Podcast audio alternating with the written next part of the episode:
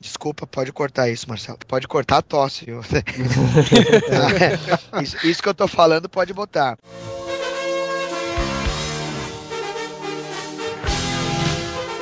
Olá, amigos! Vocês estão ouvindo o podcast Whatever. Vai arranjar o que fazer da vida, né?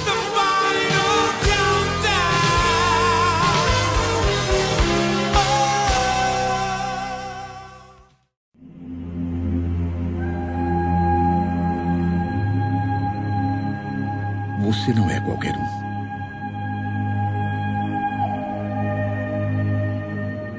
Algum dia vai ter que fazer uma escolha.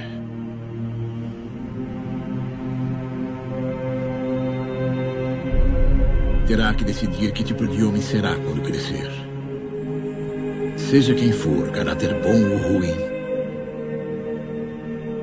vai mudar o mundo.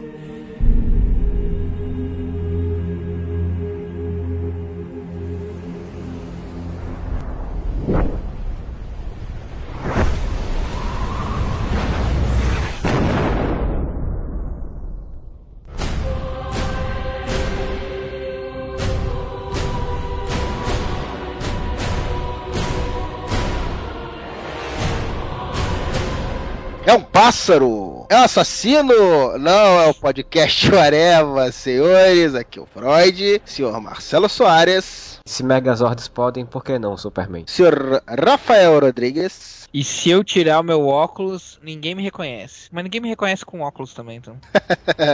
Estamos aqui hoje porque somos os privilegiados, tiveram acesso ao novo filme do Superman, que está estreando, né? Embora já tenha tido várias pré-estreias por aí, mas está estreando oficialmente hoje, dia 12. E estamos aqui para falar desse filme. Os outros membros do Areva não tiveram essa brilhante oportunidade, né? Que nós tivemos de assistir com uma qualidade incrível. Cabine de imprensa, pô, né? É, ô, vamos falar aqui um pouco sobre É. esse filme, mas que tá muito esperado pelo- pelos fãs do Homem de Aço. Mas vamos começar um pouco falando dos filmes antigos. Senhor Marcelo, como foi que você assistiu os filmes do Superman primeiro? O primeiro que você assistiu foi o Superman, o filme mesmo? É, o primeiro que eu vi foi o, filme dublado na Globo em Sessão da Tarde.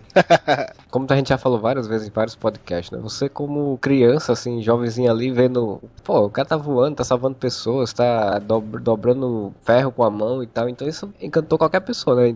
Me encantou também, eu achei... Eu na época, eu acho que eu não, se eu não me engano, eu não lia gibi, é, de super-heróis ainda, não lia Superman e tal. Mas o filme foi um primeiro passo, assim, pra eu começar a gostar do personagem. Até porque o Richard Donner conseguiu botar um ar bem icônico nele de uma forma bem legal. E aí depois, nos outros filmes do Superman, que você assistiu na sessão da tarde também, todos. Se bem que nem todos passavam no, no- na TV Globo, né? Tinha a última briga pra passar filme do Superman na Globo no SBT. Queria o Rambo. O SBT tinha o primeiro Rambo e a Globo tinha o Rambo 2. O Superman 3 nunca passou no, na Globo. A Globo não perdeu muita coisa. É, exatamente.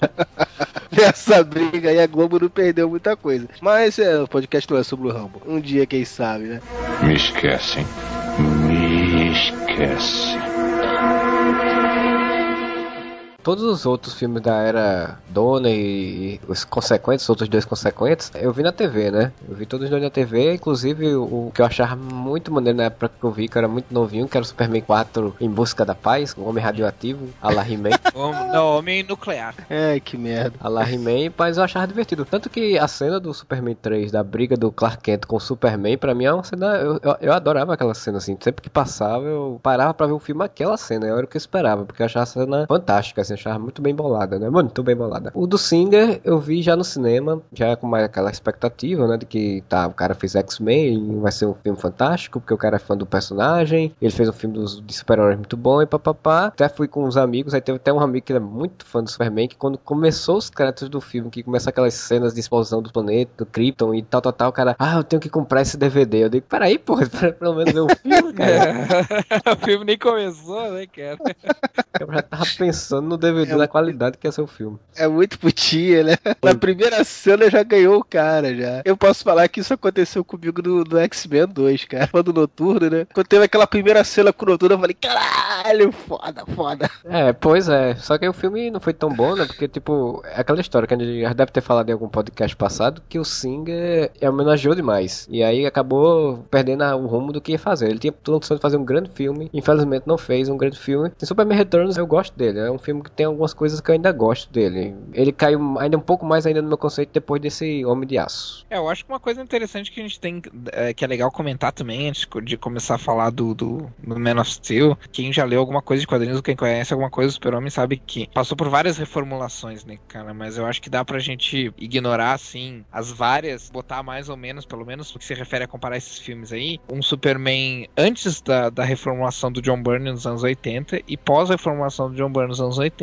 né? Nunca foi feito nenhum filme que se baseasse na reformulação do John Byrne, né? O, todos os, os filmes com o Christopher Reeve, porque o, o primeiro filme é de 78, todos os outros filmes são dos anos 80. Mesmo o Superman 4, que eu acho que é de 90 já, 91, sei lá, continua com o, o Superman pré-crise, vamos dizer assim, o Superman pré-Burn, né, cara? É, o Superman do, do cinema nu- nunca considerou essas alterações que o personagem teve no quadrinho. Tanto que o Superman Returns manteve isso, né, cara? E É, ele tentou- esse Superman antigo, né? Ele O- tentou se manter fiel ao Superman do cinema ao ponto de desprezar a qualidade do ator em prol de achar um cara com semelhança física É. com, com o Christopher Reeve, né, cara? a pon- ao ponto de fazer um plágio estrutural. Exato. Ele quis fazer uma homenagem tão grande que acabou virando quase um plágio. Virou uma homenagem a Troar. Mas diga aí, Rafael, não, não broma não. Como foi que você conheceu? Qual foi o impacto que ver o homem voando causou na sua vida? Hum, Como eu acho que quem ouve os podcasts do Areva desde o começo, assim, não sei se tem algum ouvinte hoje em dia que ouve desde o começo ou que já ouviu os primeiros, mas eu não comecei a ler os quadrinhos com o Superman, né? Eu comecei a ler os quadrinhos com os Novos Titãs. Hum, Então o primeiro contato que eu tive com o Superman foi com o Superman o filme e posteriormente com os desenhos dos Super Amigos, mas pelo menos a lembrança mais antiga que eu tenho, assim, é justamente do Superman filme, assim. E foi um filme que marcou muito. Não vou mentir, assim, até hoje eu me arrepio quando eu ouço a trilha do John Williams. Pra mim, ela é uma música, assim, definitiva, assim. Eu tenho ela na minha playlist de músicas normais, assim, músicas cantadas e tal. E a, a visão que eu tenho do Superman é muito pautada no, no Superman o filme, assim. acredite se quiser, eu comecei vendo dois, né? Mas porque eu era moleque, meu irmão me levou no cinema pra ver o dois. E aí, sem ter visto um mesmo. Aí eu fui o dois no cinema e, pô, o impacto foi total, né, cara? Porque, porra, ainda mais vendo no cinema aquilo, foi, foi foda aquele filme, cara. Foi muito bom. Hoje a gente vê, a gente pega um monte de erros, né, cara? Outro dia eu assisti o, assisti o primeiro filme junto com meu filho, né, cara? Ele se amarrou no filme. Tem um monte de coisa que você não consegue ignorar, né? A, a própria cena lá do final dele salvando a Lois, tem um monte de coisa que você fala assim, não, mas tá tudo errado. Como é que E o cara quando era- voltou no tempo e a, e a pedra não tá mais caindo agora? Como se ele já tivesse resolvido o negócio. Coisa- Tá tudo errado. Vamos partir do princípio que, que isso funcionasse, né? Não, não vamos entrar na questão física. Mas, tipo, ele gira a Terra ao contrário pra voltar no tempo. Mas, na verdade, ele não faz nada além disso do que salvar a Lois, né, cara? Então é a mesma coisa que se ele tivesse re- rebobinado uma fita e, e tocado de novo. Tipo, ela não É. ia mudar nada, né, cara? Não, ele voltou antes igual. pra passar lá e pegar ela, né? Só o que, o que é engraçado é que assim, quando o carro morre, começa a cair a rocha. E fica um tempão lá de bobeira com ela e não cai mais rocha nenhuma. Você se voltou o tempo, como é que a rocha não tá caindo? Porra. O cara publicar no jornal que ele não enxerga através de chumbo. O Lex Luthor descobrir, descobrir o planeta Krypton, assim, e entender que a Kryptonita vai, vai- ele vai ser vulnerado do nada, assim. O cara Não, e é muito intuitivo pro Lex Luthor, né, cara? Não, hum, essa pedra é radioativa e é verde. Hum, deve ser do mesmo planeta do Superman. Se é do mesmo planeta do Superman, então deve fazer mal pra ele. Hã? Pois é, tipo, se você Pô. for Tem lógica. Porque pedras na Terra fazem mal a todo mundo, né? Exatamente. Se você for o terráqueo e for pra morar em Marte, você não pode trazer um paralelepípedo da Terra, que você vai se fuder, meu irmão. Passa mal. Mas tu falou dessa coisa do, do Superman 2. Uma coisa que acontecia muito comigo quando eu era criança era confundir os dois filmes. Porque o Superman 1 ele começa com o julgamento dos Isso, kryptonianos. exatamente. E aí depois os kryptonianos não aparecem mais no primeiro filme, né? Porque o filme, ele na verdade, ele foi feito os dois filmes, o roteiro dos dois filmes juntos, né? No, no meio do caminho lá que o, o Donner saiu do 2, né? Teve as diferenças criativas lá, ele saiu e aí o 2 depois saiu com outro diretor, mas na verdade era pra, os dois filmes foram meio que quase simultaneamente, fez quase simultaneamente, né? Quando eu assistia, me confundia por, por causa disso, porque É porque foi projetado como uma coisa, né? Já foi projetado pra ser um- uma continuação, né? sim, exatamente. Aquele filme foi foda pra mim. Eu, moleque, vendo aquilo no cinema, eu falei, puta, cara, marcou pra cacete, assim. E aí depois é que eu fui o 1, né? Na TV e tal. Os outros eu confesso que eu nunca, um pouco me caguei pra ver, assim. Foi tipo uma fase, depois quando saiu os outros eu já não tava mais ligado nisso, né? Então eu vi assim, sei lá, fazendo não sei o que, sem nem prestar muita atenção. Até hoje eu precisaria rever o, o 3 e o 4, né? Porque eu realmente lembro muito pouco deles. E o- Quatro é ruim. O segredo do sexo anal é lubrificante, lubrificante e quando cansar, mais lubrificante. Dor jamais. O do Singer eu não. O Returns, eu, assim, sacanagem. Eu não, eu, não, eu não vi no cinema, eu não, eu não tava nem afim de ver, cara. Eu vi na TV muito tempo depois, achei chato pra caralho. Eu sei que tem gente ainda que defende esse filme, que. Mas, cara, eu achei muito errado, cara, simplesmente chupetar o filme todo. Ele até tentou incluir alguns, algumas coisas novas ali, né? O lance do Superman ter ficado ausente, tipo, dava margem pra coisas legais. O, o lance do filho, tudo isso daí dava margem pra coisas legais, assim. Mas não soube aproveitar o potencial que isso tinha, né? fui assistir no cinema e pior é que eu não achei chato quando assisti a primeira vez, cara. As outras vezes começa a não ficar tão, tão empolgante assim.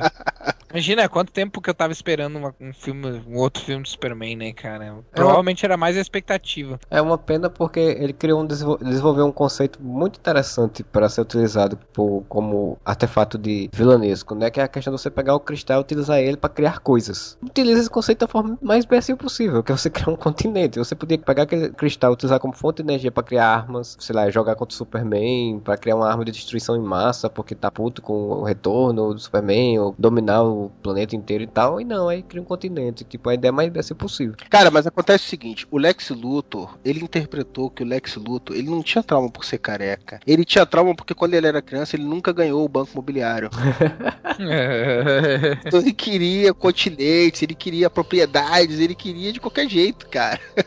o que o Singer fez foi o, também um remake do plano do Lex Luthor no primeiro filme, né? Exato. Sim, É o sim, mesmo sim. plano, É, só foi, que foi o que ele interpretou. O cara é fi- é, tem fixação nisso daí, não é possível, cara. foi válido. Claro que teve vários problemas, por exemplo, o Singer já parte de um princípio que o Superman 1 e 2 é autossuficiente, inclusive pros dias de hoje, Uhum. o que não é verdade. Uhum. Porque, por exemplo, ele parte do princípio que a Lois teve um filho com o Superman da época em que ele ficou sem poderes, só que a época que ele ficou sem poderes, que é no Superman 2, é a mesma época em que no final do filme ele dá um beijo hipnótico nela pra ela esquecer. Então, tipo, pegou o filme e, e fez uma coisa mais ou menos que nem o reboot da DC, assim, tipo, não, algumas coisas nós vamos considerar que aconteceu, outras coisas nós vamos fingir que não aconteceu. Pô, é, é legal que ele ia ficar grávida de quem, né? Ela ia assim, ah, apareceu um filho na minha barriga, mas eu não fiz nada com ninguém. E não tem surpresa nenhuma ali, né, cara? Tá óbvio que o filme é do. que o filho é do Clark, né, cara? Eu concordo com, com o que o Marcelo falou, assim. Pra mim tipo, foi uma ótima ideia mal executada, sabe? Que acabou sendo mal executada. É, até tentaram levar essa coisa dele ter filho pro- pros quadrinhos, né? Quando é o filho de Zod na fase lá do. Que teoricamente seria a fase do Jeff Jones e do Richard Donner. Filho do Zod vem da, da Zona Fantasma, sei lá, de um diabo, e cai na Terra e é Clark e a Lois que começa a cuidar dele, né? Tentaram fazer Que eu acho muito foda essa, história, essa sequência de histórias, eu acho É, muito essa- legal mesmo. Essa fase é muito boa. Tá ali é uma história muito legal pra, pra filme também. Mas o, o, o- acho- foi muito inspirado, eu acho que muito por conta disso, por causa do Superman Returns. Que apesar de muita gente ter falado mal, eu achei massa a ideia de você colocar o legado, né? Do filho.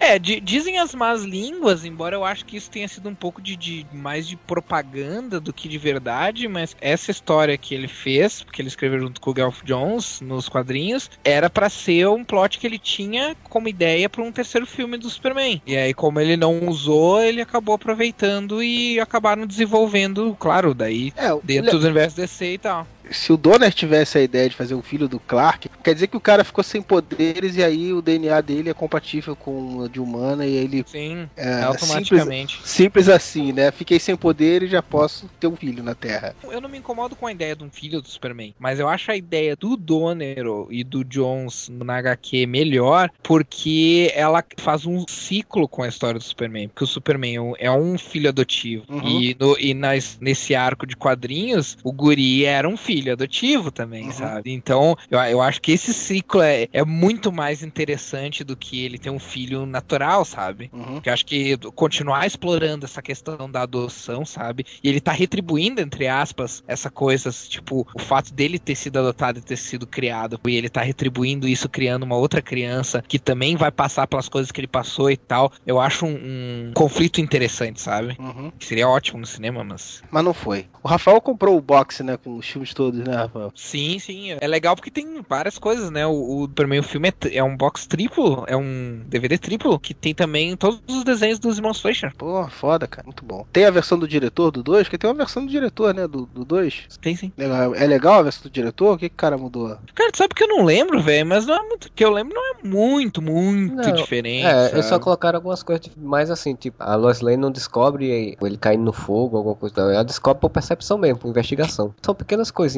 E o final, como ele não tinha feito o final, ele utiliza o final do, do primeiro filme. É a mesma coisa, dele girar o planeta e tal. Hum, entendi. Mas o primeiro também tem uma versão do diretor? Não, é o seguinte, o segundo filme, ele foi abandonado pelo Donner, né? Não, eu sei, mas Ai, ele fazer então- o final, o final do primeiro filme no segundo, tinha que ter então uma outra versão do primeiro, né? Sentido. Não, não, não, é, não, não. é porque É o utilizou seguinte, por falta de final, porque ele não tinha outro final dele. Ele não chegou a gravar É, o final. O final não, foi... não chegaram a fazer o final do filme, entendeu? Do 2. Puta, mas que Versão do diretor bizarro É, pois é. na verdade, que é, repete verdade, o final do primeiro filme? a, a questão é que é a seguinte, ó, cara. Na verdade, não, não existe por definição uma versão do diretor. Não é como se ele tivesse filmado tudo e aí de repente alguém, não, vamos trocar e o cara monta um filme totalmente diferente do que ele queria e bota cenas extras, não sei o quê. Mas ele tem aquele material pra ele voltar de novo e editar do jeito que ele queria, né? É, que nem é foi, o- por exemplo, o Blade Runner, né? Com o Lee Scott, que ele depois pegou e falou: não, essa porra não, é assim. Era assim que era pra ser. É, né? não é, não, não, não, não foi o caso, até porque o Esse- Donner também nem revisita, tem que revisitar isso. também. Esse aconteceu foi no meio da filmagem do 2, né? É, eles tinham filmado, sei lá quantos, 50, 60, 70% do, do filme. E aí teve as diferenças criativas lá entre ele e os produtor lá, que não era nem produtor da Warner na época, abandonou o barco. Aí chamaram o outro cara lá, que eu me esqueci o nome dele. O Richard Lester. Lester. Richard Lester, Richard exatamente. Lester, que dirigiu o filme dos Beatles e tudo. Tem coisas que, tipo, não teria na versão do Donner, tipo o símbolo celofane. Não sei se o beijo hipnótico teria ou não, porque vale lembrar que o beijo hipnótico não é uma invenção do cinema, é uma coisa que teve nos quadrinhos. Então não, não sei. Não sei se era uma coisa que teria ou não, mas o símbolo celofane, se não me engano, é algo que não, não teria no se o Donner fosse até o final. É, isso é uma coisa boa do Super-Homem, né? Que como ele já teve praticamente todos os poderes que existem, qualquer coisa que o cara inventar no cinema é cânone, né? Por incrível que pareça, eu acho que a visão telescópica só foi mostrada no Man of Steel. É, pois é. Inclusive, ele ser um assassino também já teve dos quadrinhos. Bom, deixa isso pra lá, depois a gente fala. Cadê a imagem, Hamilton? Cadê a imagem? Mas vamos então Homem de Aço, o filme novo que chegou aí com toda a expectativa, com aqueles trailers introspectivos, e o pessoal, porra, caralho, o cara vai entender o ícone do Superman, olha o que o cara tá falando, da inspiração, não sei o que, o cara entendeu, o cara manjou, esse daí o cara pescou a ideia, e aí, bom, mais ou menos, né? Mais ou menos. praticamente não. Mais ou menos praticamente não. Eu tô sentindo o quê? Houve um acidente comigo quando eu havia seis meses de néfito nascido. O aquele Highlander, colocaram ele, eu fiquei com dois anos naquela parafernália. Tá com olhado ou não tá, meu? filho? Mais ou menos, praticamente não, mas eu creio que. Só o pai.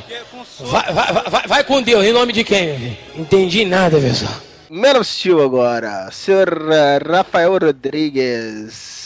O Superman que você gosta, que você conhece, é esse ou não é? Com certeza não, né? Mas não tinha como ser também, né? Era meio ingenuidade, assim, o cara ir no cinema imaginando que ia ver um, um Superman do Donner igual, mas diferente, né, cara? Não, eu não digo o Superman do Donner, mas eu vou te falar assim: o seu Superman que eu esperaria, pra mim tinha como fazer assim, cara. Não, não, tinha eu disse como que não fazer. tinha fazer. Eu disse que não dava pra esperar. Sim, eu acho mesmo que essa atualização é necessária e, cara, eu acho acho que a atualização do Homem-Aranha é necessária no cinema. Não teria tanto tempo assim a trilogia. Até já tem, né? Se for olhar agora, se for já tem. Eu achei importante os caras recomeçarem a franquia do, do Aranha, cara, que não é tão antiga assim. Imagina a do Superman. Ela tava, tava mais do que na hora do cara dar uma visão diferente. Eles podiam ter se apegado mais a algumas características que, para mim, são as mais importantes do personagem. É, eu acho que o maior mérito, finalmente, um filme que atualiza Superman com a origem mais próxima da John Byrne, né? Que tinha uma preocupação, né, de ser mais verossímil e tal, né, cara? Esse é um grande mérito, assim, desse filme, assim. O Snyder, ele bateu bastante na tecla de que, ah, a gente fez esse filme partindo do princípio que os outros não tivessem existido. Mas eu discordo um pouco, cara. Eu acho que o filme foi feito partindo do princípio que os outros existiram, mas não cabem mais hoje. Exato. Eu acho que eles partiram do princípio não de que os outros não existiram, mas de que eu quero me distanciar o máximo possível daquilo que já foi feito, entendeu? É, eu é, acho que teve exatamente. essa preocupação de muito de demarcar território. Não, o meu vai ter que isso daqui foi assim, o meu tem que ser assado assim. Eu tenho que fazer o não o oposto assim, mas eu tenho que dar uma visão bem diferente disso aqui para poder mostrar que o meu é diferente, que esse é o meu. Eu até entendo, até entendo, mas sei lá, entende? E você, Marcelo? O que você achou do, dessa reformulação, vamos dizer assim? É, eu concordo com vocês. Eu acho que ela foi necessária, é importante de ter, até porque o Superman Returns lá do Brian Singer, que era pra ter tido essa reformulação e ter aproveitado o momento, não aproveitou, não fez. Ficou ainda mais na cabeça das pessoas de que a história dele ia ser chata, ia ser sem, sem interesse, né? Porque era datado e tal. E eu acho que era importante de ter. Eu acho que ele tem algumas coisas de outras versões, mas eu não acho que ele tenha. Então, assim, ah, o meu tem que ser assim, dife- altamente oposto ou diferente aos outros, não. Ele só deu aquela caracterização típica da geração atual, né? Porque, tipo, a gente tá nos outros tempos onde o filme é isso, né? Onde O, o filme representa bem o tempo de produção cultural que a gente vive hoje em dia em Hollywood, não só em Hollywood, mas em várias É, produções culturais. Né? Mas teve algumas mudanças que me incomodaram bastante, assim. E algumas até feitas de uma forma bem executadas até. Por exemplo, Jonathan Kent, interpretado pelo Kevin Costner. Eu achei a participação, todas as participações do Jonathan Kent foram, foram muito boas, assim. Personagem bem aproveitado. Só que a função, justamente, de dar o, o valor moral pro filho, foi subvertida nesse filme uma outra coisa, né, cara? O próprio Jonathan Kent achava que a proteção do, do próprio filho dele era mais importante do que todo o resto que ele viesse a fazer, entendeu? Aquilo ia afetar o mundo e tal. É uma visão interessante, assim. Mas a ponto de sacrificar pessoas por um bem maior, entendeu? Então já embute um conceito diferente do que eu espero da lição moral, assim, da herança moral que ele deixaria pro filho, que a gente tá acostumado a ver ele deixar pro filho, né? Reflete no comportamento do próprio filho, né? Eu acho que aí entra muito exatamente a questão de que você falou, da que a gente está acostumado a ver, né? Eu acho que o filme ele não preocupa-se em mostrar o que a gente está acostumado, ele se preocupa exatamente em mostrar que seria uma coisa mais atual. A questão do Jonathan Kent, eu só senti falta dele aparecer pouco no filme, assim, como boa parte de vários personagens, eu senti falta de aparecer pouco, porque a interpretação é muito boa, conceito é muito bom, e ele pega um pouco do o Jonathan Kent, que os- a série do Smallville tinha um pouco disso, que era do cara que se preocupava com a segurança do filho. Eu acho que ele não pensava só na questão do poder maior, de tipo, vai ser algo maior. Ele se preocupava muito mais com a, com a segurança do filho, como qualquer pai, se preocupa muito mais com a segurança do filho, independente de qualquer coisa, do que com o bem que ele fosse fazer futuramente à humanidade. Isso, isso tem muito no, no seriado do Smallville, que eu acho que é um ponto muito forte no, no seriado, era esse, do que o pai se preocupar muito mais com o filho do que com qualquer outra coisa. Tem também o seguinte, né? Eu fiz um texto que é um mesmo resenha, mesmo ensaio sobre o Man of Steel. Conceitualmente, o ponto da história não é sobre, por exemplo, esperança, que é uma coisa que a gente esperaria que fosse a base de um filme desses. A base, na verdade, é a escolha, né? O básico ele gira em torno da escolha. E isso fica muito claro no Jonathan Kent. Que o Jonathan Kent, ele bate muito nessa tecla. Claro que ele não diz com essas palavras, mas ele, ba ele bate muito nessa tecla, assim, do tipo assim: tu é mais poderoso que qualquer outra criatura que existe no, no planeta. No fim das contas, a escolha vai cair so- sobre os teus ombros. Não importa o que eu fale, ah, não, não, não importa se eu falar que tem que fazer isso, tem que fazer aquilo. No fim das contas, é tu que vai decidir o que, tu vai ter que fazer com isso, sabe? A decisão que tu vai tomar não vai mudar só a tua vida, vai mudar a vida de todo mundo. Tanto que tem uma parte que ele fala: tu vai ter que crescer e decidir qual é a pessoa que tu vai se tornar quando tu crescer. E essa pessoa, seja boa, seja ruim, vai mudar tudo. sabe? É, sim, sim. Não, eu acho até que o dilema moral que ele encontra, se a gente parar pensar do ponto de vista dele, é interessante também, entendeu? É o filho dele, mas ao mesmo tempo é uma coisa muito maior do que qualquer fardo que, que ele poderia imaginar, entendeu? É muito complicado pra ele assim, cara, como eu vou influenciar isso, entendeu? É meu filho, mas ao mesmo tempo, cara, é, é um Deus na Terra. Até onde vai essa minha influência? Até onde eu tenho o direito de tentar moldar isso, entendeu? Essa força da natureza. Isso é uma coisa que eu achei interessante. Eles mostraram o Jonathan Kent como uma pessoa bem real, assim. Aquele tipo de cara interiorano tem um senso moral muito forte, mas que ao mesmo tempo não é um acadêmico da cidade grande, por exemplo. Cara, ele não tem ideia do que, que o Clark vai poder fazer, ele, ele, ele não tem como calcular as consequências sim, sim. Do, do, da existência do Clark. Ele só tem certeza de uma coisa: se um dia o Clark se revelar, as pessoas não vão simplesmente dizer, ah, legal e tal, e vão voltar a viver a vida delas normalmente. É a única coisa que ele tem certeza. Mas de resto, ele tem uma limitação intelectual ali que ele não sabe o que, que vai acontecer a partir dali, né, cara? Esse dilema de proteger o filho, mas ao mesmo tempo de saber que o filho dele não tá no controle dele, não tem controle sobre o filho dele. O que também, de uma certa maneira, é um reflexo da própria forma de ser pai mesmo. Bom, eu não, não sou pai assim, mas eu, eu professor, então tu dá aula para adolescente, tu, tu, pega essas coisas, tipo, cara, tu chega uma idade que o teu filho, no meu caso ali, os alunos, eles não têm controle, cara. Tu, tu não tem controle sobre ele. Eles é que decidem se eles vão te respeitar ou não. Eles é que decidem se eles vão seguir teus conselhos ou não. Não tem muita coisa que tu possa fazer depois de uma certa idade. Tu pode, no caso ali, o Clark, Jonathan Kent podia, quando o Clark era, era criança e tal, ainda falar algumas coisas sobre valores e tal, sobre que ele tinha que se esconder, que nem uma cena do filme ali. Mas depois que chega a adolescência, cara, tu não tem como controlar. Todo adolescente porra louca, né, cara? Tem uma coisa que tu fala aí do, do Jonathan Kent, ele ser um personagem mais real, e isso eu achei interessante, porque, diferente de outras versões dele, onde ele era o centro conciliatório, né, o cara que dava o conselho, assim, sempre é uma coisa bem elevada acima, como se ele fosse um ser acima, divino até, dava sempre conselho, sempre a opinião mais correta e tal. Nesse filme, até já nos trailers já apareceu, então não é spoiler, mas nesse filme ele fala uma coisa que é bem, ficou, foi bem polêmica, mas que é bem realista de um pai, né? Tipo, o cara faz, claro que faz, não, mas eu devia deixar fazer o quê? As pessoas, deixar as pessoas morrerem? Ele diz, talvez, talvez você devia deixar as pessoas morrerem pelo seu bem, né? Pelo, pra você estar bem, você não sofrer e tal. Então, é uma coisa mas bem... Mas aí é que tá, porque todo, eu sempre falo assim, mas o Superman faria isso? Não, o Superman não faria isso. Superman não faria, tanto que ele não fez, né? O pai dele Sim. que colocou isso, de que... É, então, mas é, é porque eu sempre ligo, cara, os valores, assim, essa relação do pai e filho ali no filme é uma coisa bem interessante. De uma certa forma, ele é a bússola moral do Clark o filme inteiro, né? A escolha que eles tiveram pro Clark é ser um estrangeiro, né? Eles usarem essa coisa que foi, foi uma sacada que eu achei muito legal, assim. Ele é um estrangeiro na Terra. Ele, por mais que ele se pareça, por mais que ele tente se adaptar, ele sempre vai ser diferente. Ele não consegue se conectar com as pessoas com essa facilidade. É, era mostrado antes, entendeu? Mesmo quando ele tá é, junto às pessoas, ainda tá longe, né? Tanto que eu vi algumas pessoas falarem, criticarem que o Henry Cavill interpretou ele muito friamente. Eu acho que é porque era isso que, que queriam, né? É, eu não sei se foi por isso, mas mas eu acho que encaixou bem. É, você falou bem, eu também não sei se é ele que não é um grande ator. é, pois é, mas que encaixou bem, encaixou, porque realmente eu interpretei assim, cara. É um cara que ele não tem essa facilidade de se relacionar com os outros, assim, entendeu? Ele sempre foi o, o diferente, o, o que tinha que se conter, o que não podia se soltar, porque senão ele sabia que podia dar uma merda, entendeu? Que tinha que ter todos os cuidados. Tipo assim, o cara que é criado, entre aspas, numa bolha de vidro, assim, né? Você não pode se aproximar demais, porque senão pode dar uma merda.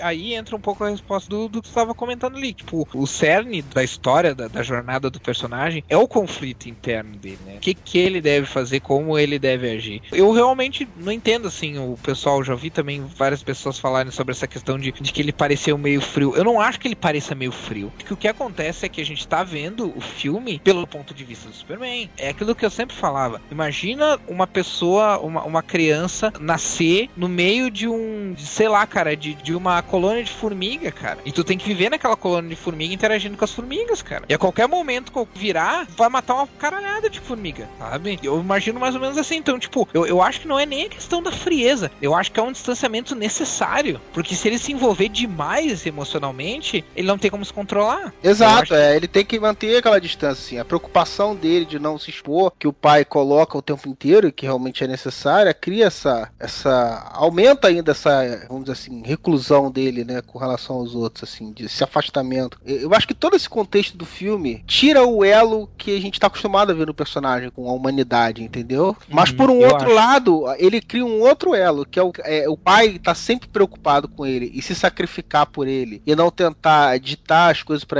pra ele, cria um outro tipo de elo com a raça humana, entendeu? Então ele, ele acaba não sabendo lidar direito com as pessoas, mas ele tem esse elo forte com a raça humana. Tu falasse uma coisa do pai dele que, que eu agora queria comentar, que era essa coisa de que você ligava o Superman é o pai, essa coisa moral dele é o pai, mas acho interessante isso de que o pai dizer que ele poderia ter deixado as pessoas morrerem, porque ele é- mostra que como até quando o seu pai ele erra, ele também pode servir de bússola moral pra você, porque você vê, não, isso é errado, eu não vou fazer isso. Então é o momento que ele toma decisão por conta própria, né? Como o Augusto falou, que a adolescência é o momento que você não controla, é o momento que ele começa a tomar uma decisão por conta própria também, não só de acordo com o que os pais falam. Isso eu achei também interessante. Isso são sutilezas que, ah, tá, tudo bem, o Kevin Costner pode estar atuando no piloto automático, sei lá, qualquer coisa que digam sobre a questão da atuação dele ou de outros, de outros atores ali. Só que, tipo, nas cenas intimistas, principalmente, a gente tem algumas sutilezas. Eu assisti o filme três vezes, então dá pra, eu posso dizer. Tem algumas sutilezas ali que tem que prestar um pouco de atenção, assim. E algumas nem precisa prestar tanta atenção, mas tu vê que o Jonathan Kent hesita em falar isso. Mas peraí, você foi a três cabines de imprensa? Ah, sabe como é que é, né? A pessoa avisada, escreve pra vários blogs,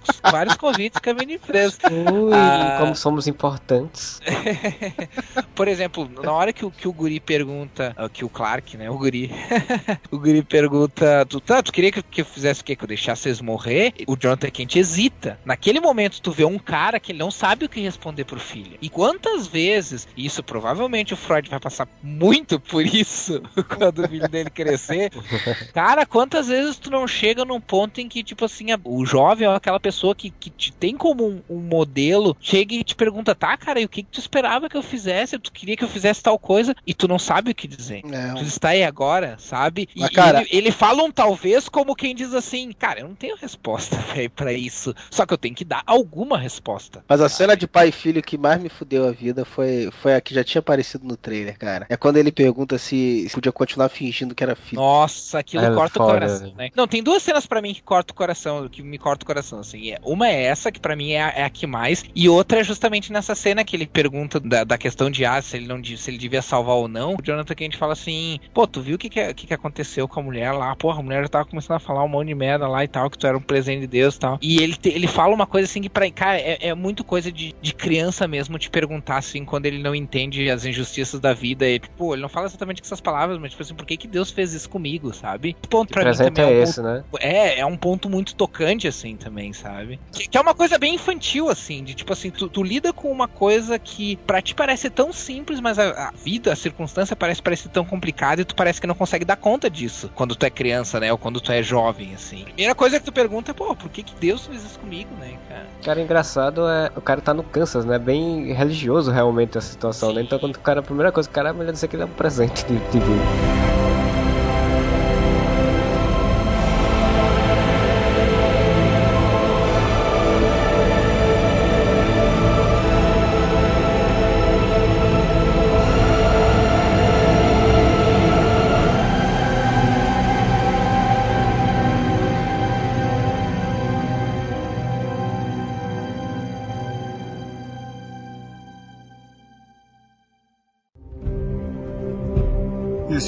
criança sonhasse se tornar algo diferente do que a sociedade espera?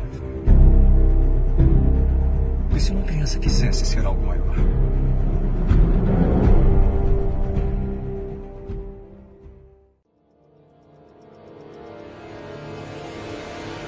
Vamos fazer o seguinte, vamos adicionar um- uma outra criança aí também, um jovem mancebo, cara na flor da idade, seu Daniel HDR, bem-vindo. Apresentação, eu, eu entrei no meio, né? É, claro.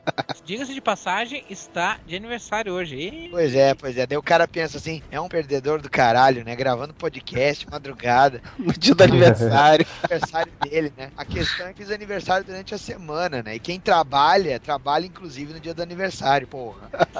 Não, deve ter dado tudo errado no dia de hoje, que ele planejou pro aniversário, daí Não, não, pelo contrário, velho. Foi, foi, foi mais legal do que eu esperava. assim. A merda toda foi antes, que é o chamado inferno astral, né? Eu perdi a voz, sabe muito bem. Sim, sim. O podcast atrasou, o ArgCast entrou dois dias depois. É, eu também, eu, eu tava fazendo um, um freela aqui, atrasei o freela, precisei alterar. E o estúdio tá uma bagunça aqui, eu tenho que botar tudo em ordem aqui. Mas aí tudo se ajeitou agora, numa boa. E sim, é, sem dúvida, eu vi um dos filmes que eu tava esperando ver segunda-feira na cabine de imprensa. Eu não baixei o filme, entendeu, seu Marcelo? Que coisa assim. Então, seu Daniel, nós estávamos começando a falar do filme, já umas 14 horas de gravação. A gente estava falando sobre o, a influência do, do pai e filho, né? A questão, o relacionamento pai e filho que tem no filme do Homem de Aço. Tem algumas considerações sobre isso? Eu acho interessante que Kevin Costner, e, sinceramente, aquela sequência do cachorro foi a única merda. Sim, eu também não gostei, não. Eu também. Que, não. velho, se fosse uma criança velho, presa nas ferragens do carro, e aí ele solta a criança e ele fica preso, tá ligado? Aí sim. Mas, meu, eu pensei assim, cara, vou embargar agora. Tá na cara que ele ia morrer. Eles, ai, tira o ré, o Hank do, do carro, o Hank ficou dentro do carro. Aí eu vou ver, Hank é o cachorro, velho.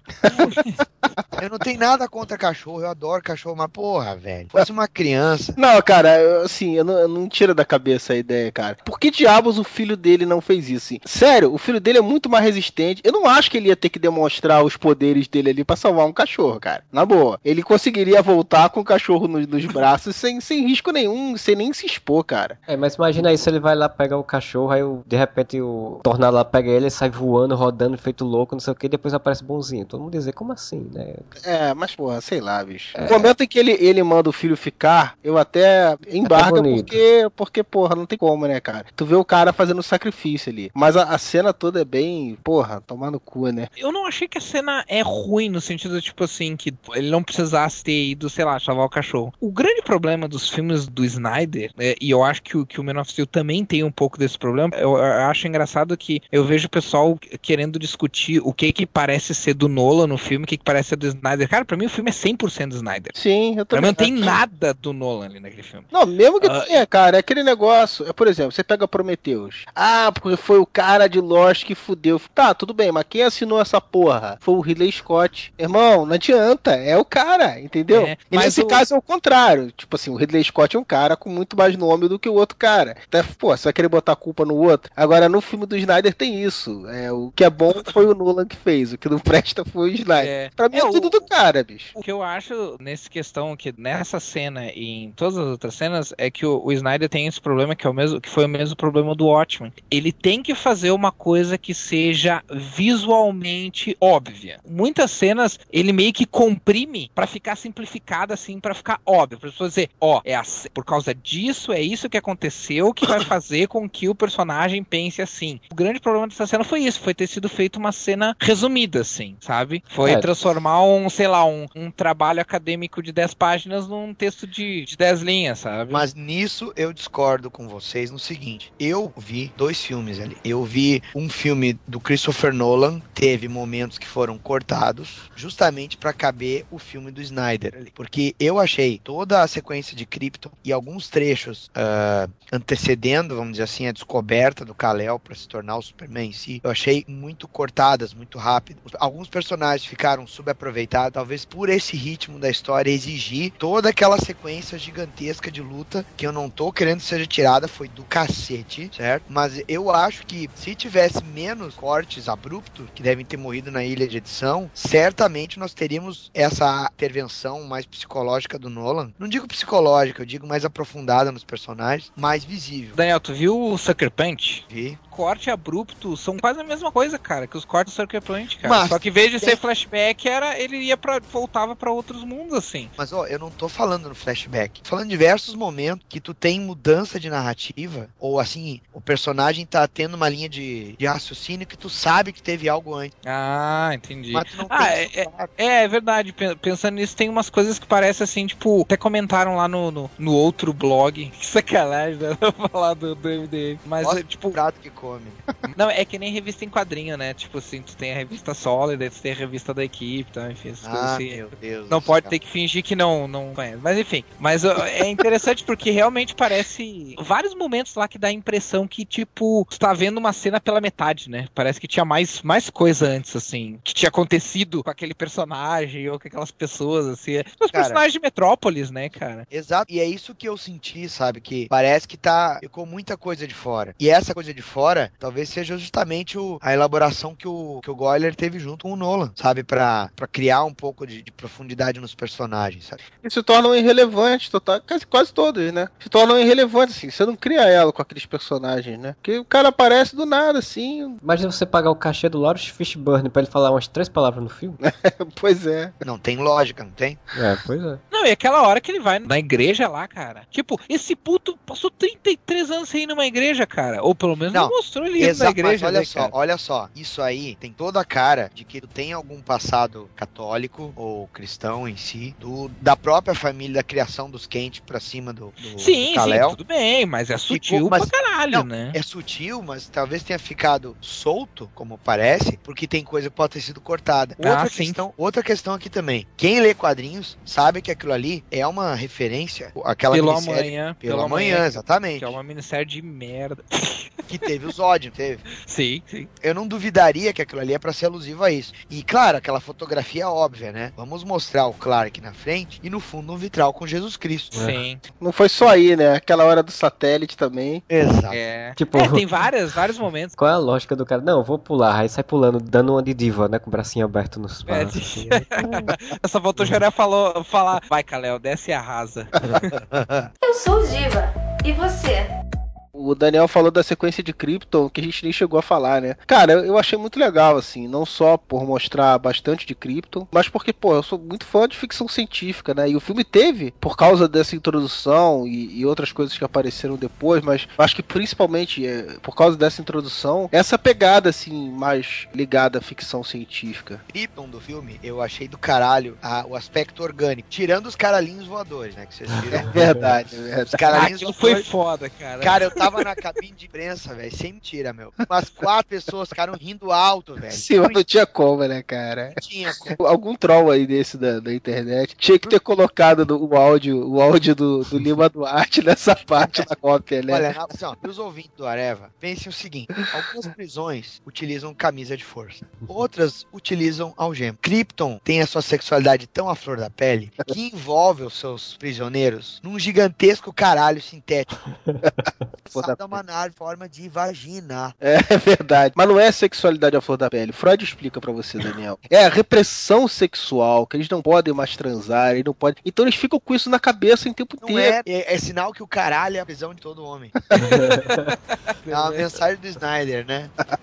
Aqueles caralhinhos voadores foi foda mesmo. Foi foda. Mas sabe que essa sequência de Krypton eu também achei muito foda. Na verdade, pra mim, o fato de terem dado destaque pra Krypton é o maior mérito do filme. Pra, pra mim, assim, sem dúvida, foi o maior mérito do filme. Pela primeira vez a gente vê uma Krypton, um planeta de verdade, né, Rafael, cara? Rafael, tu viu, cara, que o conselho é os kryptonianos do Burnie? Sim, sim. E até a lua, que a, a lua destruída lá, né, cara, pelo, pelo cientista lá, cara, que eu me esqueci o nome. É, é, eu olhei aquele pessoal do conselho, assim, a roupa dos caras e falei, velho, pegaram o visual dos kryptonianos do Burnie e botaram nessa guilda, cara. Sim, Agora- não, total, total. que só acho do Richard Donner para o, o Zack Snyder, os kryptonianos começaram a fazer uma superfaturação de, ma- de material, né? Porque a entrada da Zona do Fantasma no Richard Donner era bem simples, era só uma telinha que aparecia lá, tá, não sei o que, o cara entrava. É. Nessa é um negócio gigantesco no espaço, assim, que pá, e vai fechando, e pererei, tava tipo superfaturamento ali, né, velho? E aí eu entro numa outra, numa outra questão que eu ia comentar. Que o- essa sequência aqui é muito foda, é muito legal. Pauta todo o filme, totalmente diferente do que já foi visto em, outro, em outros filmes. Mas é um remake da cena inicial do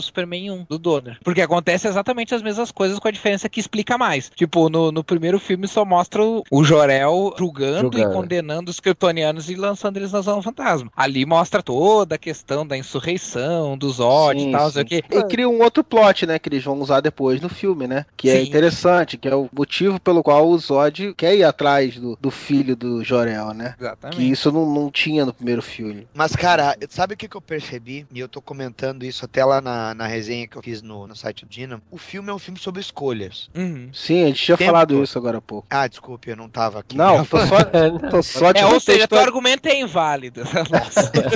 Não, eu tô só te contextualizando que a gente tem a mesma visão. Pois é, cara, ele é, ele é um filme de escolhas, cara. O próprio Jorel quer permitir o filho dele ter a escolha de vida que ele deseja, liberta o filho, de certa maneira, daquele processo todo natural, deu uma bimbadinha gostosa na, na mulher dele, né? Uhum. O próprio Clark tem a escolha de, de seguir fora e, e- e procurar as origens dele. Se tu parar pra pensar também, a, a própria Lois, né? A Lois, ela escolhe não entregar o, o Clark, sabe? É- o filme é todo premiado disso. E o final, que claro, a gente vai chegar lá, né? É, é uma escolha que quem conhece o Superman do Burnie sabe também que ele precisou fazer uma escolha. E essa escolha ele carregou até a próxima reformulação, né, Augusto?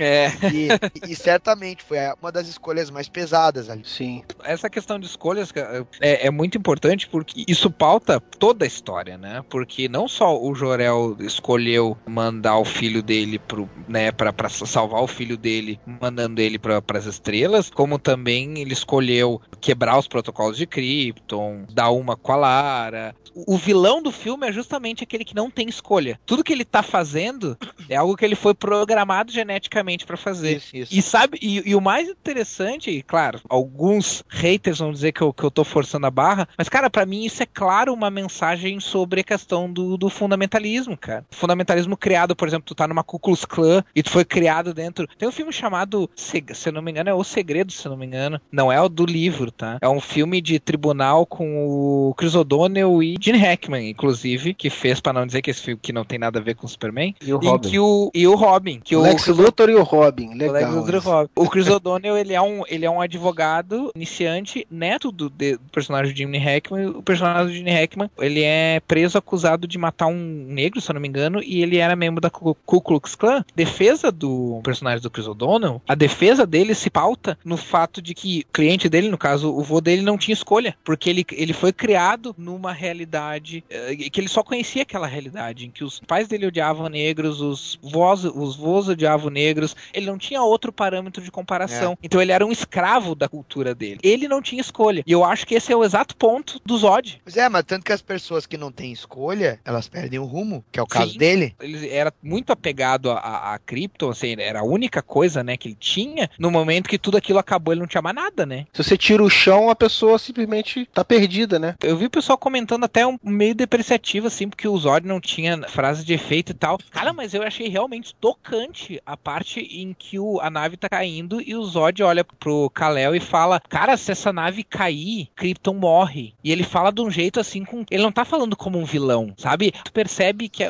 que no fim ele é só um escravo das circunstâncias, cara. Ele é uma vítima das circunstâncias, assim. Uma vítima da cultura dele, sabe? Tem aqueles toquezinhos do tipo assim, na hora que ele tá falando com o holograma do, do Jorel, né? Que ele diz assim: você por acaso também tem- sente alguma coisa que você presencia, ou que você fica sabendo? Se já que tu é a consciência do Jorel, e ele diz sim, ele fala: então tá, eu vou extrair todo o código genético de- dos kryptonianos, dos nossos antepassados, arrancando a pele do seu filho quando ele estiver morto. Isso aí é aquele toquezinho pra dizer assim: ó, olha, ele é vilão, É. ele é mau. É. Ele é muito mal, tenha medo dele. Mas nessa hora mesmo da nave, tu nota que na verdade ele é como qualquer pessoa que acredita piamente no que ele faz. Ele tá sujeito a cometer erros e acertos, como qualquer pessoa que faz o que acredita ao extremo, que não se indaga, que não se questiona.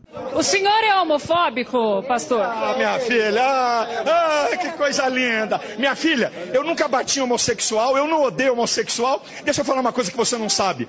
A Bíblia, que fala que Deus ama, é a mesma Bíblia que diz que vai botar o homem no inferno. Mas ele também fala, ama o outro como a si mesmo. O mesmo Deus que fala sobre amor lança o homem no inferno. Preconceito é Eu sou- pecado. Minha filha, preconceito é um conceito determinado sobre uma questão. Eu não tenho preconceito, eu tenho conceito firmado. Krypton, tá? Velho, eu achei essa estética orgânica muito interessante, porque tu mostra que, na verdade, já que eles não permitem o contato visual entre eles, tu tem essa questão do tato e do visual muito na presença física em volta. Porque Uhum. tu nota que as manifestações do sistema de comunicação, elas são 3D, mas são um 3D que provém de, de uma matéria. Tem É um aqueles- 3D tátil, né? é um praticamente. 3D tátil, exatamente, né? Que o comunicação visual é manipulação de metal para dar o relevo da pessoa que tá no outro lado. O cara tá fazendo lá o ultrassom, vamos dizer assim, o raio-x na barriga da esposa, lá o Jorel tá parindo ela, aparece a imagem do feto, né? O Uhum. bebê em formação lá dentro. É, fora isso, todas as roupas elas têm relevo, né? Tem aquele visual meio a Giger, né? Do Alien. Assim. A própria roupa, né, que eles vestem né, quando o Zod chega na Terra e tal, tem um visual que lembra muito o visual do, do Aliens, né? Aquele Isso. capacete e tal, tem muita referência a esse, aquela estética do Tu Geiger. sabe o que, que me lembrou, cara? Me lembrou um pouco de, de design de filme do Moebius no Quinto Elemento. Sim, também. Ah, Aqueles é alienígenas do início, cara, saca? Aqueles Uhum. exoesqueleto que eles vestiam, pareciam uns elefantes, assim. E o próprio material que o Giger fez no, no Aliens, né? Lembrou bastante. É, até quando aparece o Zod explicando que saíram pelo,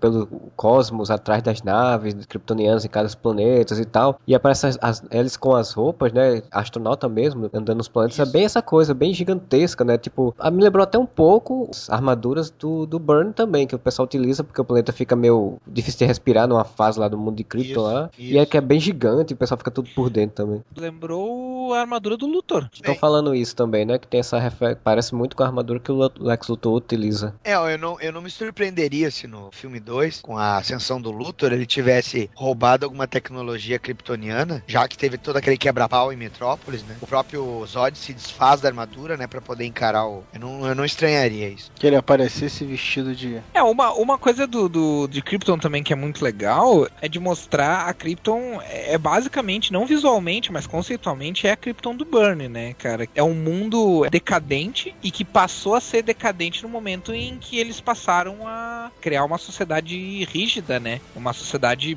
não seria bem ditatorial, assim, mas uma sociedade em que as pessoas não têm a possibilidade de, de É, ser o que elas querem ser, né? É, mas aí depende. Você tá falando que foi a partir disso, não sabe quantos séculos Krypton tem essa mentalidade, né? Mas aí é que tá, ela, ela estagnou, né? Tipo, ela estagnou no momento em que eles começaram a definir todas as- essas políticas Você públicas. está cagando regra. É. Se o Não, cara, cara, estagnou há isso- que é 500 isso? trilhões de anos atrás e durou Não, 500 ele- trilhões, você quer dizer que quando estagnou começou a cair, é isso? Não, cara. o que eu tô dizendo é que, tipo assim, o o próprio Jorel disse, deve dar, tipo, sei lá, uns, uns 5 mil anos, 10 mil anos que eles estagnaram assim. Ah, tá certo, isso eu não lembro. Ele não explica em números. Ou, por exemplo, a gente sabe que a nave que caiu lá no Terra, que é a Fortaleza da Solidão, caiu na Terra há 19 mil anos atrás. E aí depois o Jorel conta, quando ele conta pro, pro Clark, ele conta toda a história. Ó, aconteceu isso, isso, isso. A gente explorou as estrelas, aí foi lindo, maravilhoso. A gente se abraçou, chorou. Mas aí, aí depois co- começaram a fazer, a implantar essas políticas públicas ali de. de- Na real, ela se fechou e ela ficou decadente. Exatamente. pensar, todo regime que se fecha, o que que acontece com ele? Ele fica sucateado. Exatamente isso que eu tava tentando dizer e o Daniel conseguiu resumir muito bem. Resumo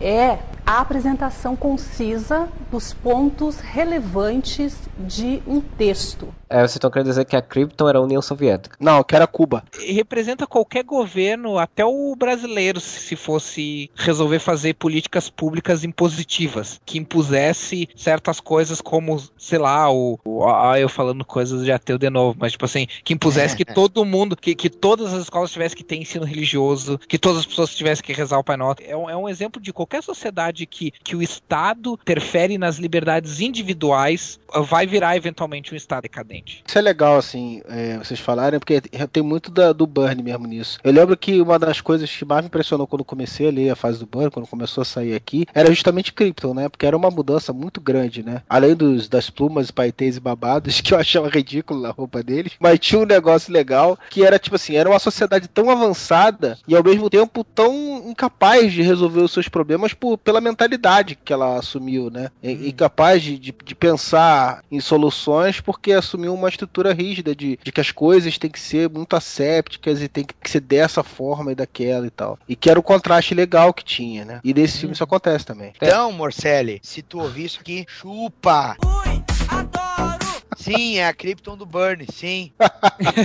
Olha, mandando recadinhos do coração É, é como para é é? você. Podcast, podcast vingancinha.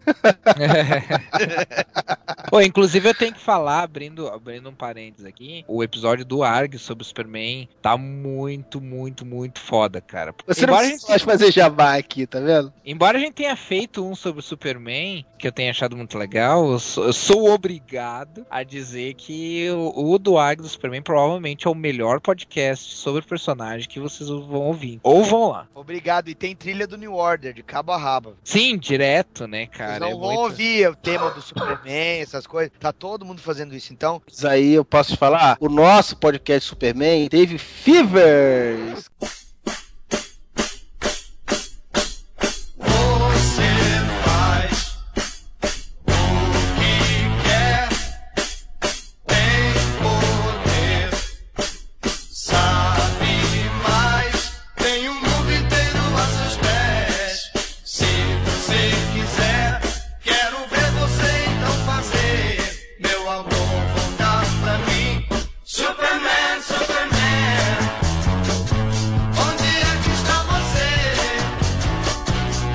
Podcast lá do Superman foi há três séculos que a gente fez, né? É, Ah, foi uma cara. foi Nossa. 20 e pouco, sei lá. O que eu queria falar de Krypton é que é, eu achei essa coisa fez um contraponto muito bom, como o Freud falou, da questão do humano, porque Krypton, quando ele, deix- ele deixou de ser humano, deixou de ter sentimentos, ele perdeu o lado humano dele, se tornou um planeta decadente. É isso que o Jorel coloca no filme, né? Na fase do Burn já colocava isso também, de que os Kryptonianos deixaram de ser humanos, né? Eles viraram alienígenas, no conceito nosso de alienígena, de pessoas frias e, de- e distantes. E aí, isso eu acho legal, é o, o ponto que o filme tenta todo, pelo menos até a parte da porradaria, é, tenta quase todo trabalhar essa questão do humano. É exatamente isso, né? Ele faz esse, esse ponto que o pai do Kal-El era um cara que tinha sentimentos, que era humano, dentro de uma sociedade mais fria, e o Kal-El tava tentando ser humano de, é, numa sociedade humana, sendo que ele tava um pouco mais alienígena, né? Então ele faz esse contraponto que eu achei bem legal. É é um pouco clichê, mas eu- gosto de mensagens do tipo o, o que aparece no filme como Krypton sendo um reflexo do que pode acontecer com o planeta Terra, filosoficamente falando. E isso meio que se reflete numa fala do Jorel quando ele fala pro Superman assim: sim, é verdade que nós somos diferentes dos humanos, mas no fim eu acho que isso é uma coisa boa, porque significa que eles não precisam cometer os mesmos erros que a gente. Meio que pauta essa questão assim, do que tipo assim, o Superman pode ajudar a humanidade a fazer com que ela não cometa os mesmos erros que Krypton cometeu, sabe? Se você parar pra pensar no, no- próprio propósito dele ter colocado os genes de Krypton no, no filho, né? Que com certeza era a intenção dele, que depois apareceu, era de alguma forma a Krypton voltar a existir também, né? Do- da população de Krypton voltar a existir na Terra. O que eu acho que seria uma grandíssima putaria, porque essa história de que ah, eles iam conviver pacificamente com os humanos, o caralho. É, com né? certeza não. Ele ia foder com todo mundo da Terra. A gente ia ser escravo desse filho da puta. Mas o povo da Terra podia talvez ajudar a esses kryptonianos terem uma mentalidade diferente, né, do, do que vinha tendo em Krypton naquele momento. A primeira vez que eu vi essa cena, eu tinha pensado numa coisa que acabou não, não sendo, né? Que eu pensei que ele tava, tinha pego essa informação, ter colocado dentro do Kal-El, como se fosse uma informação genética de toda a história de Krypton que já era passada para as crianças, quando elas já cresciam já com essa informação dentro delas. Ele tava colo- colocando tudo no filho dele para poder o filho dele saber, quando crescesse, o que era. Só que aí não utilizaram isso, foi por outro caminho, né? Mas eu tinha pensado nisso quando eu vi, eu digo, pô, que massa, ele vai botar toda a história do planeta, todas as culturas e pensamentos e tal, direto no, no gênero do filho, pro filho já ter essa ideia, mas não foi isso. A gente já falou aqui um pouco, Daniel, dessa parte do todo do, do pai terrestre, Kal-El, né, que foi o Jonathan Kent, e tem o, o pai extraterrestre, que é o fantasminha, camarada, que aparece no filme, que é o Russell Crowe depois, né, tem o seu controle remoto da Cara, nave e tudo mais. Eu, apesar de eu gostar muito de terem usado bastante Krypton nesse filme, cara, eu já não aguento mais esse recurso, cara. Todos, todas as histórias do Superman live action, eles querem usar essa questão de que o Jor-El pode continuar existindo como uma consciência que é, mesmo depois de morto, como uma consciência que ainda interage com as É, pessoas. eu acho que é a necessidade, é a necessidade de ter esse guia, né, pra, pro passado, né, esse link pro passado, como o filho veio sem ter essa informação. Mas tudo bem, cara, ele podia estar lá como um PowerPoint. não como um cara que responde as perguntas, que pega e olha pra Lois, ó, que legal, tu é amiga do meu filho, tá? Então tá, eu vou te ajudar aqui. Tu, não, cara, tu não tá vivo, cala tua boca. Brian Singer fez no Retornos que ele era um PowerPoint literalmente, né? Porque o Lex Luthor ativa ele começa a falar, ó, meu filho, não sei o que, não sei o que, não sei o que, não sei o que. É, exatamente. Pelo até o Brian Singer conseguiu fazer uma coisa melhor disso, sabe? Ah, E, tipo, Isso também me intrigou, cara, porque se a tecnologia deles era toda baseada com manifestação física, porém vinda de um device, né? Como é que eles tinham um holograma tão perfeito ali? Não, e depois tem outra, né, cara? Porra, você pode colocar a consciência de uma pessoa ao ponto de que essa pessoa continua interagindo de forma a, por definição, continuar viva? Caralho, por que, que não fizeram isso? Pra salvar todo mundo em Krypton. É, porque não é, ali é tipo... Por que, que é não tipo- botaram cada um num pendrive e, e- É, e era isso? Mas aí ele não é ele, né? É uma consciência virtual dele, né? Não é mais ele. Tudo bem, mas... da- na- Mas a na- questão da representação eu concordo com o Daniel. Ao invés de ser holográfica, não era com aquele, com aquele metal, né? Fazendo uma, dando um aspecto físico. Temos que lembrar uma coisa também, né, Freud? É a porra do Russell Crowe, né? Ah, tem razão, claro. É, então, o cachê do Russell Crowe deve ter exigido isso aí. Olha, eu não quero ser conhecido como o cara que interpretou o pai do Superman só nos primeiros 10 minutos. Eu acho que vocês estão redondamente enganados. Eu vou embora dessa merda, porque não, tô brincando. que revolta, que re... estourou o absorvente agora. Não, mas eu, eu acho acho que não, cara, porque assim, ó, se vocês lembrarem dessa cena, nessa cena, a hora que ele explica toda a Krypton, toda a história, ela é contada do mesmo jeito que aquela tecnologia de Krypton lá do, do, do 3D de metal tátil. A única coisa que não é, é o, o Jorel. E isso reforça a, minha hipó a hipótese que eu falei. Mesmo que isso seja uma consciência não copiada, mas uma representação da consciência do Jorel, ela ainda assim é uma coisa que pode ser considerada uma consciência no sentido vivo, porque ela interage, forma a receber novas informações e agir sobre essas novas Sim, informações. Mais ou menos, é porque é uma tecnologia avançada. É tipo aquele botzinho do John Lennon, já conversou com o John Lennon na internet? é tipo aquela porra. Não, aí é que tá, não é, cara. É isso que eu tô querendo dizer, cara. Desde Smallville, eu fico sempre torcendo para que o Jor-El, que aparece tanto em Smallville quanto agora, por exemplo, eu sempre fico para eles pensarem a lógica de que ser conceito da inteligência artificial, como o Erradicador era, por exemplo, na época do Burn, né? Era uma a inteligência artificial de um local que aí sim ela interagia porque ela era uma inteligência artificial que explicava o, o modo de pensar do, da pessoa, né? É, exato, mas não era a não, pessoa, eu acho- só que não, não coloco de fato. aí. É, eu, eu acho isso muito legal. Só que daí, tipo assim, aí tu teria que explicar por que o Jorel fala co- coisas como: Nossa, eu gostaria que a Lara tivesse aqui pra te ver, assim. Bom, se eu, se eu encontrar ele e ele estiver bonito, if ele estiver bonito, eu falo: Gostaria que a Lara tivesse aqui, sabe? Ah, isso é uma porcaria. Que não merda nenhuma. Desculpe. Porra, guerreiros eles lutam tanto quanto os cientistas, né? Entendo essa porra. Porque o Jorel cai no pau com eles igualzinho fosse um lutador também. É claro que, ah, não, vamos mostrar o Superman se eu não Zé Ruela apanhando. Mas eu acho que a parte da luta do Superman, apesar de ter sido foda, assim, tinha que ressaltar mais essa diferença, assim, dele ser mais poderoso do que os outros, mas os outros serem muito mais hábeis do que ele, né, cara? Ele não tem treinamento, não é mostrado ele ter nenhum tipo de treinamento. Você imagina que o cara com a capacidade dele nunca deve ter tido um treinamento, isso dali ia se, se expor, né? Um treinamento com alguém. É, a- né? apesar de que a gente imagina, ah, desde aquele momento em que ele não, não salva o pai dele, que é quando ele tem mais ou menos uns 18 anos, até os 33, então são quanto? Faça as contas aí que sou mal em matemática. Mais de 10 anos. 15 anos. 15 anos? 15, é, de 18 a 33. Nesses 15 anos ele aprendeu a, a controlar o poder dele, né, cara? Tanto que ele começa. Porra, a ponto começa de a conseguir treinar artes marciais com alguém, treinar boxe. Não, não, não necessariamente arte marcial, mas para pra pensar assim, ó. Se ele não quiser ferir alguém, ele vai ter que treinar luta o suficiente pra poder se esquivar da pessoa. Pra pessoa não dar um soco nele e quebrar o pulmão, por exemplo. Ele vai ter que aprender defesa É, pessoal pra entramos- pelo menos se. Mas com quem que ele vai aprender? Ele vai aprender com o vídeo, vai aprender pelo Instituto Universal Brasileiro. Cara, ele andou, ele andou pelo mundo, cara. Ele basta ele conhecer alguém lá, ele conhecer um japonês, tipo o Karate Kid, dizer eu corto a grama e tu me ensina os golpes de karatê. É só.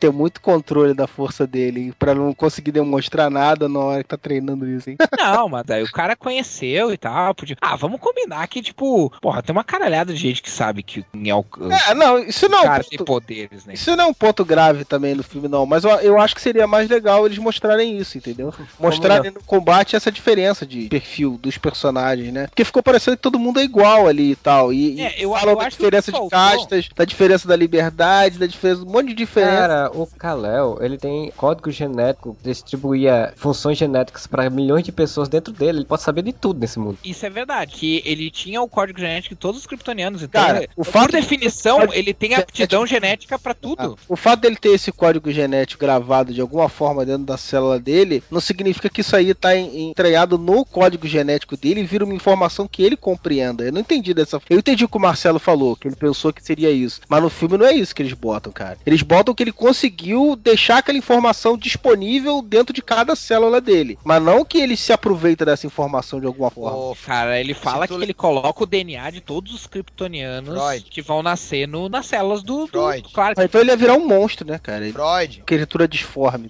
Pensa bem, todo ser humano ele possui uma bagagem genética que às vezes, quando em determinado momento da vida ele acaba acionando. Tem pessoas que têm gene retroativo, né? A pessoa nasce com cauda, a pessoa nasce, sei lá, um dente no céu da boca. Tem gente que nasce com um rim só, ou dois. Geralmente a pessoa que tem dois rins é um ser humano normal, né? Mas o, o que eu tô comentando assim, nada pode impedir deles aproveitarem isso pra de repente colocar colocar o Kal-El manifestando alguma aptidão ou algum poder ou a falha de algum poder em função de toda essa bagagem genética. Quer dizer, a possibilidade de histórias é tremenda. Eu não me surpreenderia a gente acabar vendo Superman elétrico. Essa Sim. coisa do tipo. Não, Tá e, e depois tem outra. ah, existe uma condição real mesmo, chamada que é chamada de quimera, que é rara, é verdade, Isso mas aí, é existe, verdade. em que em, palavra. em que uma pessoa tem dois DNAs. Ela é uma pessoa comum. Ela não tem nenhuma modificação física que diferencie ela de um ser humano comum. E ela tem dois DNAs. Porra, ele tem trilhões de DNAs. Mas ele é Pois é. kryptoniano.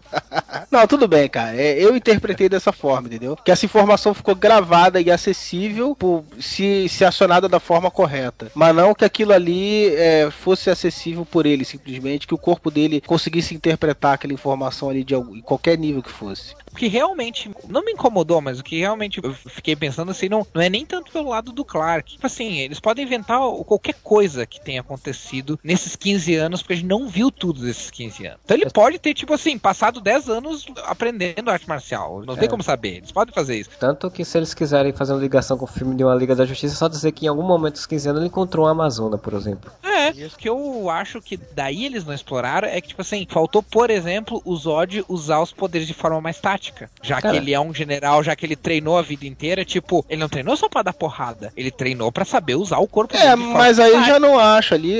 Tudo bem, eu até concordo que ele poderia ter tentado isso. Pra ele era uma novidade aquela porra toda ali, né, cara? Mas mesmo assim, Ele não sabia eu- como eu- lidar direito com aquilo ainda, né? Quando tu é treinado em estratégia militar, a questão é essa. Tu tem que lidar- saber lidar com o ambiente que tu não conhece, tu tem que saber lidar com uma questão que tu não conhece. Então ele tem, teria que estar obrigatoriamente treinado pra se adaptar às situações. Então no momento que ele percebesse que ele tiver, opa, peraí, eu, eu tô mais forte, então o que que eu posso fazer, estando mais forte, que eu não poderia fazer se eu tivesse com a minha força normal? Opa, eu posso voar. O que que eu posso fazer com o voo criativo que eu, que eu não poderia fazer não voando, sabe? Ele, ele ficou tipo assim, ele virou o cara que, opa, beleza, eu tô poderoso, então eu vou dar porrada, sabe? Dá E não é. porrada. E embora geralmente militares sejam acéfalos, ok? Olha aí. ou seja, pelo menos retratados como acéfalos, cara, não é assim que tu aprende a ser militar, tu aprende estratégia também. Tu saber lidar com aquilo que tu não conhece, né? Cara, agora me expliquem um negócio que eu não, não entendi muito bem. É, é, por que é, o Zod, quando começa a descobrir os poderes, fica tão perturbado e tal, tal, tal, e, os- e a Faora, por exemplo, não? Sabe por que eu acho? Eu acho que é porque a Faora, ela. Gostosa. Acho que é porque ela é gostosa. Ela precisa ser fria pra, pra, pra, pra ser gostosa. Não, mas assim, a Faora aparece. Ela, ela, tá, ela luta o tempo inteiro com a, com a roupa ou ela perde o capacete também, que nem o Ela Zod? perde uma hora em algum momento. Ah, e o lá. capacete é a única coisa que conecta ao sol, é pra poder ganhar poderes? Não, o que ajuda a manter, eu acho que, sei lá, a atmosfera que eles têm lá, né? Não, é, Eu o acho que acontece é que a- é a atmosfera de Krypton é diferente da da Terra. É isso que, que interfere, assim, nos sentidos e tal. Enquanto eles estão com aquela roupa lá, ele, ele tá protegido disso. Tanto que o Zod começa a ficar meio descacetado quando, quando perde o capacete. Depois que Sim, e, e tanto que eu, tanto que os kryptonianos podem, mesmo a atmosfera sendo diferente, podem conviver na atmosfera da Terra, mas os, os humanos não podem conviver na atmosfera de Krypton, tanto que quando eles vão para nave, quando ele leva a Lois pra nave, que aliás é uma cena totalmente sem sentido nenhum, né? Porque não explicam por que, que eles quiseram a Lois lá no- na nave. Quando levam a Lois lá pra nave, a nave tá, tá reproduzindo a atmosfera de Krypton, ela tá com um É capacete, né? por ela que vai ensinar o Clark as coisas. Pois é, não, isso tem uma função dentro da história, mas não tem uma lógica do porquê que É, exatamente. chamou ela lógica. pra lá, né? Pode É. crer. Você chega uma hora que o Jorel fala pra ela, ó, eu, eu construí essa nave, eu vou fazer uns mesh aqui e fazer a atmosfera da. parecer a atmosfera da Terra, né? Meio dá a entender que um ser humano não sobreviveria, né? Sem, sem uma roupa especial na atmosfera de Krypton. Aliás, a- a- eles têm um sistema de plano astral muito legal, né, cara? Tipo, o cara tipo, começa a sangrar e cair no chão. Aí, não, ele tá se acostumando ao nosso sistema. De repente, puf, tá no plano astral. Isso eu também não entendi, cara. Tipo, Foi só eu pra fazer uma consegui- cena massa véia, só mesmo. É, é, eu não consegui entender o- a, a, a lógica de verossimilhança nisso aí, mas tudo bem. Não, ele quis fazer, ele quis fazer aquele, aquela cena dos ossos, do leva um dano nos ossos. Ele enfiou aquela imagem na cabeça e falou, não, tem que botar isso no filme de algum jeito. Meus amigos, vocês já não perceberam que o Zack Snyder é um diretor, pensa no filme visualmente e aí ele Sim. tenta costurar um roteiro É pra verdade. poder encaixar uma cena? Sim, exatamente. exatamente isso que eu falei. Ele, Não, meu, é que nem o Frank Miller, cara. Hum, eu vou fazer o Spirit escorado numa parede de tijolos em alto contraste. E o sangue dele escorrendo entre os tijolos. Que roteiro eu posso fazer essa cena? É isso. O Spirit é isso. Agora, ele, o Snyder, como diretor, apesar dessas coisas, eu gostei muito, claro. Ele é um, um diretor chupinhão, ele sabe chupinhando um monte de diretores de várias lógicas e copiando as, as ideias dele pro filme, né? Principalmente Terry Malik, né? Que todo mundo fala, né? Que colocou, fez o, o Árvore da Vida praticamente todinha a primeira parte do filme. Mas eu gostei muito da direção dele, assim. Não sei se foi ele que se podou, alguém podou ele. As, algumas certas viagens que ele tem, como slow motion, por exemplo, que não tem no filme. Mas ele conseguiu fazer bem. Ele pegou o Terry Malik ali, pegou as luzinhas piscando do J.J. Abrams, na hora da porrada botou o dele mesmo, mas fez um filme que eu até gostei da direção dele, não achei ruim não. É, ele se conteve algumas, alguns vícios dele ali, né? Que é o filme que menos tem a cara dele, assim, né? Que acaba sendo, em alguns aspectos, é, é positivo. Também gostei da direção dele. A, a única coisa que eu considero, e que não é uma coisa que eu faça juízo de valor de ser bom ou ser ruim, mas que eu considero é que assim, fica claro que o Zack Snyder não sabe fazer uma cena mais aprofundada. Ou ele não sabe, ou ele acha que o público não vai aceitar uma cena mais aprofundada. Então tudo que ele faz, ele faz de forma que fique visualmente óbvio. E isso fica muito claro, assim, por exemplo, no final. No, no final polêmico, né? Bom, a gente já tá falando de spoiler, né? Então, tipo, agora vem o maior spoiler do filme. O um Darkseid momento- aparece no final. Super ou não, você é um Hellis humano. Eu sou o teu. O Superman tá enfrentando o Zod, chega um momento que o Zod começa a ameaçar, enquanto eles estão lutando, começa a ameaçar civis, e o Superman acaba não tendo opção a não ser matar o Zod. Só que o problema não é ele ter matado o Zod, não é essa a questão, pelo menos não pra mim. A questão é ter sido feita desse jeito, assim, tipo, pessoal, vamos construir uma cena que ela seja visualmente óbvia, não dá margem du- dubiedade. Aquela cena é óbvia pelo lado contrário, na minha opinião, né? É óbvio que ele matou aquelas pessoas, né? Porque quando o desgraçado do, do Kal-El torce o pescoço do cara, ele torce o pescoço na direção onde as pessoas estavam. Ou seja, ele apressou a morte das pessoas, né? Claro que, É. milagrosamente, quando o cara botou a mão e começou a torcer o pescoço, o Zod inexplicavelmente parou de soltar o raio antes mesmo de estar morto, né? Mas você não precisa pensar nisso, né? É, porque, por exemplo, assim, se eles tivessem tirado algumas cenas de ação menos de- mais desnecessárias, como a ação dele enfrentando os tentáculos lá no, Cara, aquela na máquina de terraformar, tipo, eles poderiam fazer toda uma sequência ali onde o, o Zod para de enfrentar o Superman e começa a partir pra cima de quebrando coisa jogar coisa em cima dos civis e o, Superman tem que ficar só fazendo controle de dano, controle de dano. E chega um momento, cara, eu não vou conseguir ficar a vida inteira fazendo isso aí. Eu vou ter que dar um jeito nesse cara. Eu, Eu não- mesmo posso pensar em pelo menos umas quatro maneiras melhores de fazer isso, sabe? E olha que eu não sou cineasta. Eu não sei se é por causa da geração de hoje ou se o, se o próprio Snyder é que pensa assim, mas é, tem essa vibe assim de que, tipo assim, as coisas elas têm que ser visualmente muito mastigadas. começo de conversa. Eu não vejo problema em o Superman ter que fazer uma escolha dessa e isso acontecer. Ponto. Eu entendo perfeitamente como que isso é plausível, é possível. E eu acho até que ele conseguiu, embora a cena da morte tenha sido horrível, também não tenha gostado, é, ele conseguiu deixar isso bem nítido e claro e não me incomodou assim, né? Mas ele estava vendo que era tipo, tá, tá escrevendo na tua cara que ele vai ter que fazer o porquê, né? Do cara fazer isso. Mas não me incomodou assim, dele falar que não ia parar, que ele ia detonar aquela porra toda e tal. Eu, eu, ele conseguiu até construir um clima aceitável. Mas o que me incomodou, cara, é, que- é, é justamente essa minha dificuldade de, de, de aceitar algumas coisas desse novo super-homem. Que pra mim, isso não era coisa pra ter, independente do que fosse, no primeiro filme. Pra mim, não é aceitável pra mim. Na primeira adaptação, ele tá posicionando o super-homem pra uma nova geração. E a primeira Amigo. coisa que ele faz é botar o cara matando o outro cara. Cara, o que que é isso? Ele sempre vai ser temido. Essa é a premissa que tem rolado nos 952. Sim, Ele sim. é aceito por um ou não. Certamente vai ter algum vídeo de celular que vai ser explorado no Superman 2, mostrando ele lá, ó. Ah, porque ele matou a sangue frio, não sei o que, não sei o que. Que nem quando a Mulher Maravilha quebrou o pescoço do Maxwell Lord no Crise Infinita, lembra? Sim. Sim. Prelúdio da É Crise pra, é Infinita. pra- pra deixar sempre aberta essa possibilidade de mexer com isso, né? De, tipo, em algum Isso. momento a opinião pública virar contra ele por conta disso. Exato. Ele não vai ser aceito logo de cara. Tu vê que o exército tá seguindo ele. Termina o filme assim. Sim. O exército tá tentando saber onde ele vive. Então isso deixa aquele clima constante de tensão, né? De paranoia, né? Com... Paranoia, exato.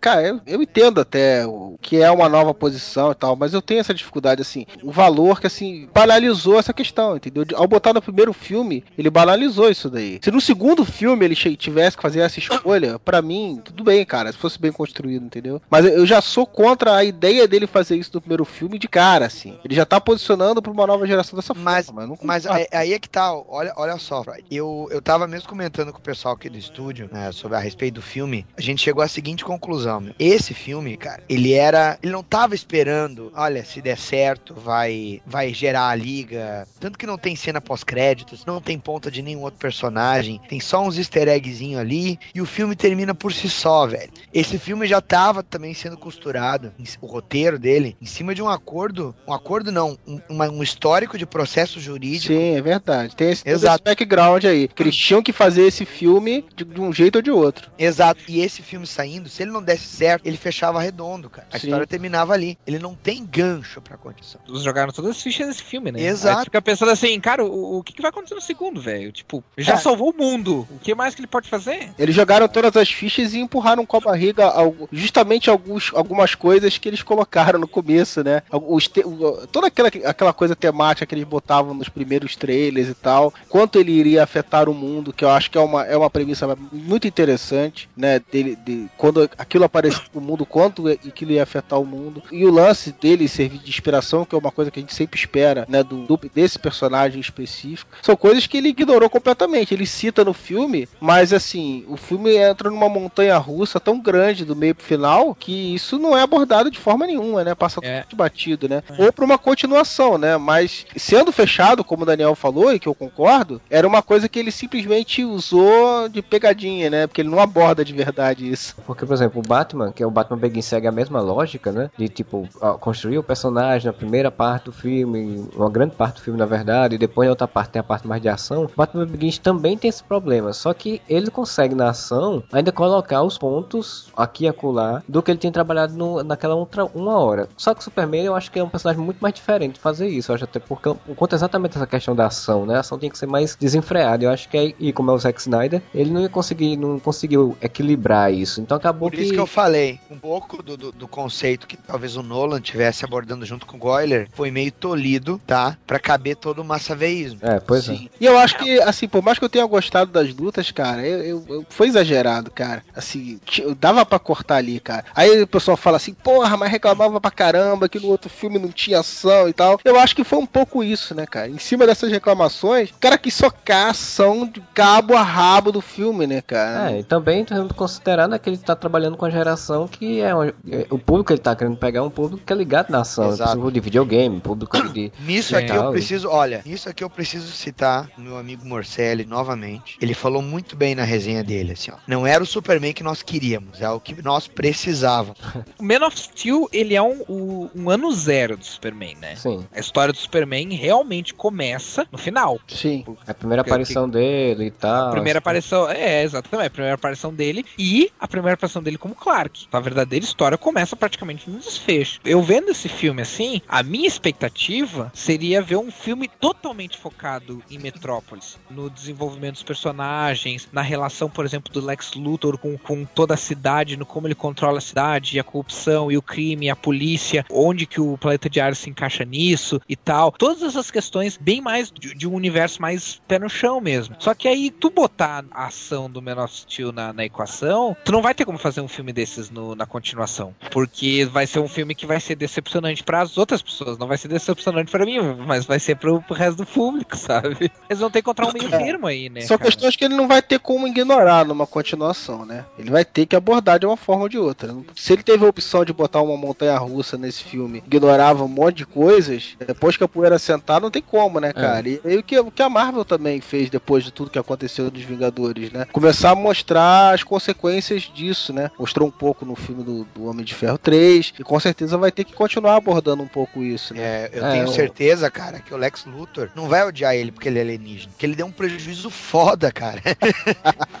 Provavelmente, se tendo uma continuação aí com o Lex Luthor, ele não vai ser o vilão simplesmente que odeia o Superman. Ele vai ser o, o cara que que simplesmente quer utilizar aquela tecnologia, provavelmente, pra se dar bem. E é o Superman é o cara que vai contra isso, né? A rivalidade dos dois, ela tá até facilitada por essa nova visão do Superman, né? Sim, sim. De que ele não é o, o bom moço que todo mundo adora, né? Então, isso já facilita, já, já deu a faca e o queijo na mão do pro Lex Luthor faz, filha da puta, quer fuder com todo mundo, quer fuder com você. Ele veio aqui, ele não é da Terra, de que ele tem um preconceito do cara ser de outro planeta e de que os humanos têm que se bastar, né? Não, mas é aí que eu digo, ah, seria muito interessante ver o, o filme explorar essas questões mais de intriga mesmo. É, mas de ver aí- como, como o Lex Luthor usaria a política, usaria coisa assim. Mas é uma coisa que tu sabe que tu não vai ver, É, se, se ver, vai ver de forma muito rasa no filme. Porque eles vão ter que dar margem pra ação, né? É, infelizmente também é um filme blockbuster hollywoodiano, vai ser sempre assim. O Cavaleiro das Trevas, por exemplo, é um, Batman Begins é uma exceção, né? Uma, uma exceção que comprova a regra, né? Quando for ter um segundo filme, ele claro que eles vão ter que desenvolver mais a questão do Metrópole, porque ele já vai estar morando lá, ele vai ter já passado toda essa história do Smallville, então vai ter que desenvolver o relacionamento dele com Lois, que são cúmplices, na verdade. Aí sim, eu acho que provavelmente vai desenvolver os outros personagens, vai mostrar quem são os interesses e tal, e vai criar um vilão, que provavelmente seja Lex Luthor ou alguma outra coisa, que vai ser a ação, provavelmente dessa mesma lógica. Eu acho que vai ser provavelmente não tão desse mesmo jeito, é, mais da metade Clark Kent desenvolvido, depois a ação não. Acho que vai ser, vai ser mais dosado. Então acho que eles nem pensavam nisso, eles só pensavam em trabalhar o Clark mesmo e o resto que se lascasse. Se tivesse o segundo filme, a gente trabalha. E é isso que eles vão fazer. A minha trilogia ideal, como todo fanboy tem que pensar numa trilogia ideal, né? A minha trilogia ideal seria agora no segundo eles botarem o, o Lex Luthor criando o Bizarro, e aí ter todo esse desenvolvimento de Metrópolis aí. E no terceiro eles encontrarem a, a Supergirl con- congelada no Ártico, e Não, quando meu. descongelarem ela, descongela velho. o Brainiac junto. Não, velho, se liga. Aquela nave que chegou e que tinha cadáveres kryptonianos lá dentro, que ele vai usar como Fortaleza da Solidão, tinha uma cápsula aberta, lembra? É disso que eu tô me baseando. Ela, Ela, não vai estar dali- congelada no ar. Ela deve estar refugiada.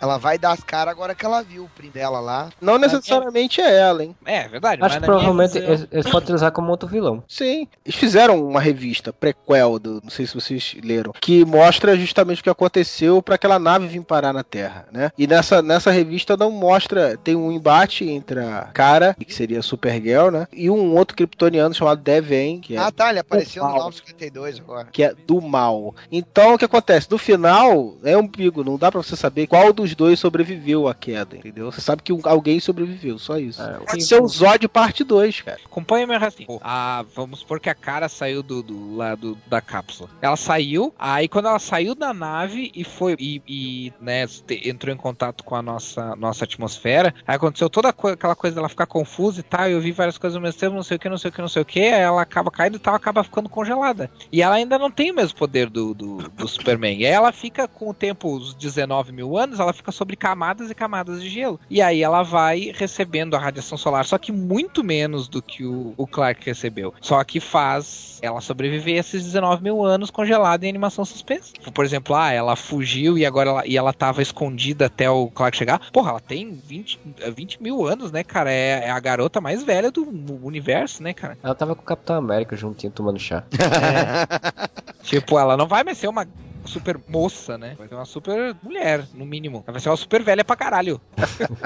Esse filme, pra mim, ele toma a decisão acertada de não mostrar toda uma sequência de a nave caindo e os, os pais do Clark encontrando Sim, ele, não velho, sei é o que, não sei o que. Eles ignoram tudo isso. Tipo, É, o filme, ele acontece em Krypton, aí o, o Jorel co- consegue enviar o, o filho dele, aí depois que ele envia o filho dele, tipo, já pula pro presente e a gente só vai sabendo da vida do Clark com- conforme o- a história vai indo no, Mas aí é que eu ah, acho voltando legal, atrás. cara. Nós não estamos falando de qualquer super-herói, tipo Homem-Aranha, que eles têm que contar a história toda de novo. Nós estamos falando do maior, velho. Tá todo mundo sabendo disso. Mostraram aquilo que eles, que, que eles mudaram, né, na história. É. Aquilo É. que, que, era, que era igual, eles não mostraram. Não, e tipo, é uma coisa que eu sempre reclamava dessa necessidade de repetição, repetição, repetição de uma coisa que todo mundo conhece já, né? É, Krypton eles mostraram, mas assim, ele quis dar a visão dele de Krypton e acrescentar coisas que eram realmente pertinentes, né? E pegar, criar até o próprio clima de sci-fi do filme, né? Reforçar essa questão dele ser um alienígena na Terra, né? Essa parte toda da origem eles cortaram. Uma outra coisa que eu achei que foi uma escolha acertada também, embora ele tenha esse aspecto mais verossímil, né, na abordagem do personagem, eles não ficaram se, se debatendo em cima de como que os poderes dele funcionam, né? Deu aquela origem bem rasteira, assim, do- dos quadrinhos mesmo. Ah, é o sol, é a, é a atmosfera, é a gravidade e pronto. E Cara, é tá bom, é isso aí, cara. Não fica entrando nessa parafernália de, de Bruce Lee, de querer explicar tudo, não, cara. Tá bom assim. É, também acho. E isso é explicado da forma mais, por incrível pareça, sendo- mesmo sendo Zack Snyder, de uma forma bem legal, que é quando ele sai da, da nave lá, da cápsula lá, e com a roupa já e tudo e tal, aí vem a luz do sol, ele senta a luz do sol, aí se agacha e pá, isso sai voando, né? Tipo, aquilo ali, visualmente falando, você já entendeu, pronto, acabou. Sim. Ah, e a cena dele tentando voar é muito legal. cara. É, porque tem a referência é dele muito pulando antes, né, cara? Isso é muito legal. Cheio do caralho. Kryptonita, cabelo preso, laço de fita. Lois Lane estendendo a roupa. E o super-homem salvando o sertão.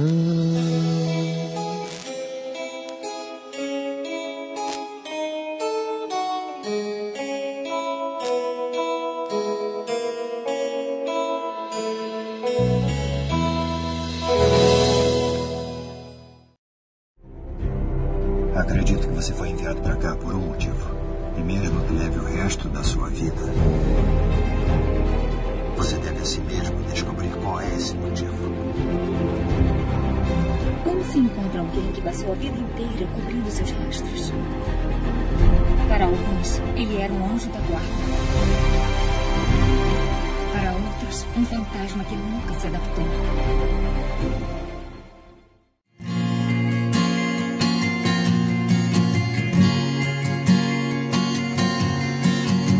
Eu sou um jornalista disfarçado de herói. O crime me combate e acredite, não dói. Mas eu tenho o superpoder de cantar pra você.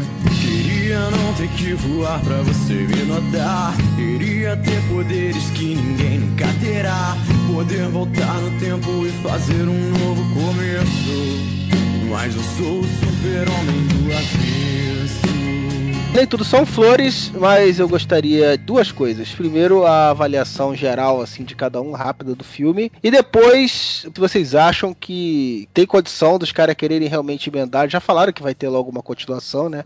Mas vocês acham que da forma como foi feita teria condição do cara já emendar um filme da Liga da Justiça ou se realmente faz necessário um filme do Superman antes de um filme da Liga, um segundo filme do Superman? Senhor Rafael, Por incrível que pareça, eu não gostaria de ver um filme. Eu preferia mil vezes ver um filme em que os principais personagens da Liga fossem explorados separadamente do que ver um filme da Liga. Como isso é inevitável, eu acho que seria um tiro do pé na Warner fazer um filme da Liga da Justiça logo. O ideal pra mim seria fazer primeiro uma trilogia do com Superman. Mas obviamente eles não vão querer fazer isso por causa do tempo, porque ia levar muito tempo. Então pelo menos mais um, cara. Porque pra mim, esse Man of Steel é o Superman ano zero. Pro Superman estar na Liga da Justiça, ele tem que ter passado num ponto em que ele, ele tem que estar muito mais seguro de si, ele tem que estar, sabe? Ele tem que ter pelo menos passado do ano 1 um dele, assim, sabe? Eu acho que ele poderia passar num segundo filme, fazer aquele, dar um salto, sei lá, de um ano, dois anos, já mostrar que já atua, já atua, já fez algumas coisas e tal, que ainda tá essa coisa da, da opinião pública preocupada que alguma hora ele pode se voltar e querer dominar todo mundo. Assim, o filme da Liga da Justiça com o Superman, pra mim, eu não preciso, não preciso de grandes explicações. Vai ter um problema e o cara aparece, porque o cara é o Superman, o cara vai aparecer tendo Sim, um problema. sim. Você não precisa ficar Porque criando o- coisas. É, porque, por exemplo, assim, ó, o Cavaleiro das Trevas Ressurge, sim, eu sei que não faz parte do mesmo universo oficialmente, mas o, o Cavaleiro das Trevas Ressurge, ele, ele criou um problema que, num primeiro momento, tu não para pra analisar, mas que depois ele é completamente bizarro, que é, que é, por exemplo, Batman ter atuado durante, no máximo, 4 ou 5 anos, depois ter ficado 8 anos aposentado. É. Ou seja, na verdade, ele ficou menos tempo com Batman, sabe? Tipo, ele ficou mais tempo aposentado do que o tempo que ele foi com Batman. Isso fica meio bizarro.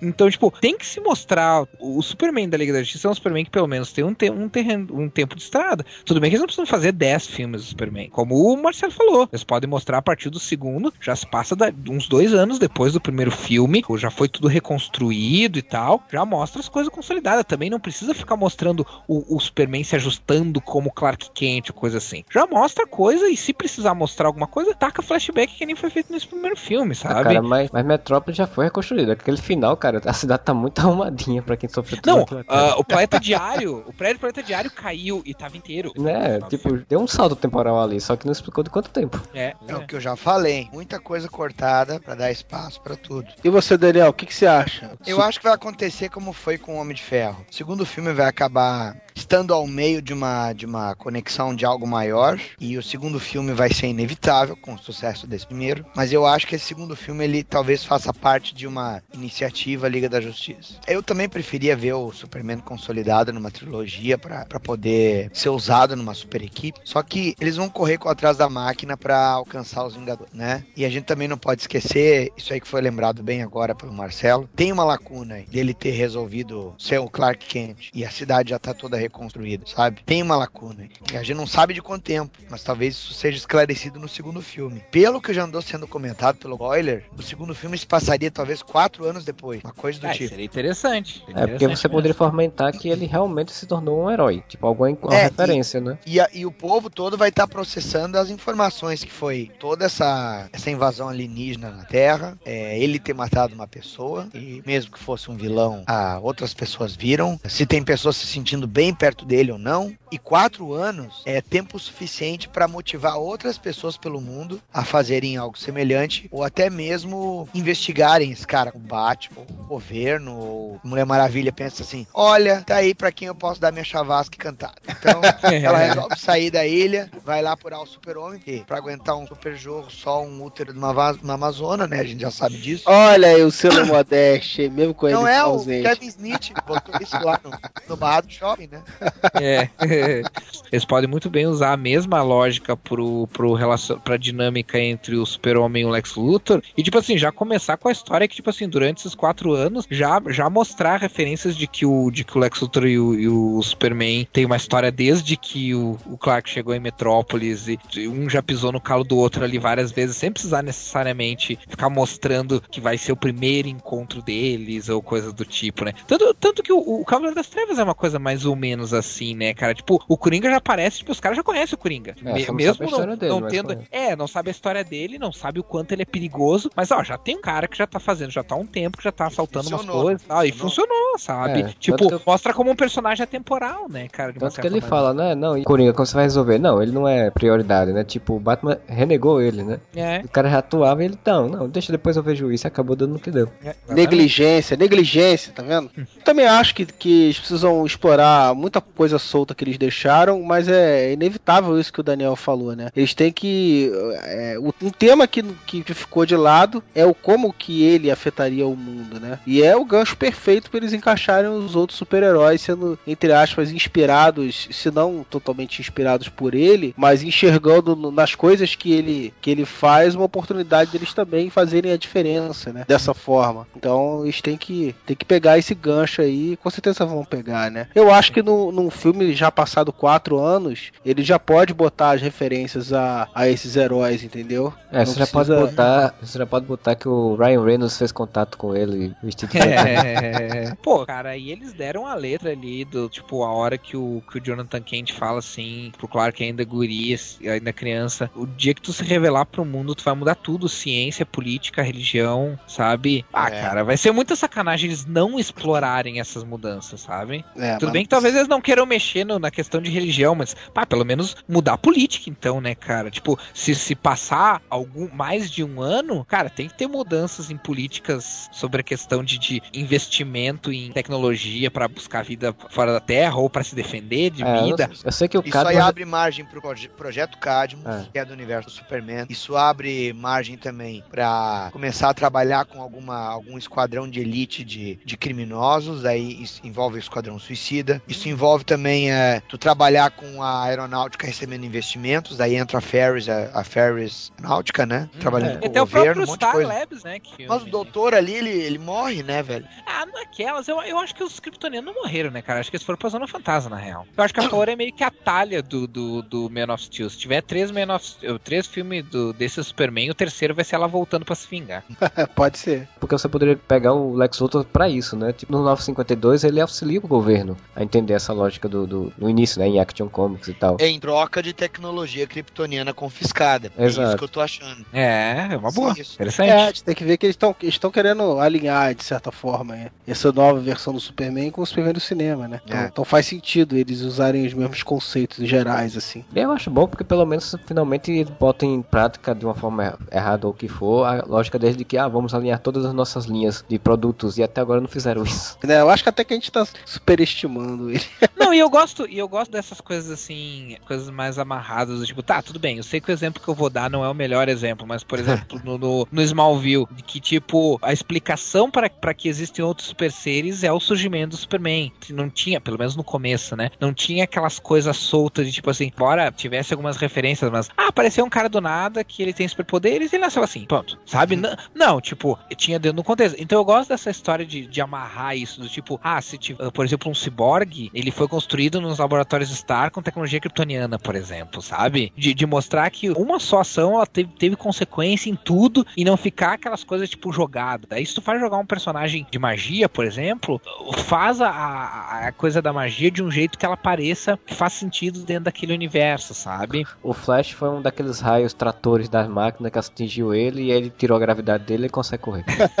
E uma avaliação rápida aí de geral, assim, do filme. Gostaram, não gostaram? Senhor Rafael. Eu gostei, cara. Eu, eu não vou dar nota. Eu, não- eu acho meio complicado dar nota pra filme assim. Complicado resumir uma análise em uma nota, mas eu- gostei. Pra mim o saldo é positivo. Embora tenha várias coisas assim que, que eu torci o nariz assim. Pelo menos dá a impressão que tem muita coisa, como o Daniel falou assim, de parece que tinha mais coisa ali que foi cortada, sabe? É. Em detrimento de, sei lá, da cena de ação ou porque o filme já tava cumprido pra caralho, sei lá. Pra mim o, o saldo é positivo, cara. Eu, as cenas intimistas eu acho bem boas, principalmente as cenas assim da interação entre o Clark e os pais dele, entre o Clark e a mãe, entre o Clark e o, e o pai. Eu acho que são bem legais. Isso é Nola, isso é Nola. É, é, é rola.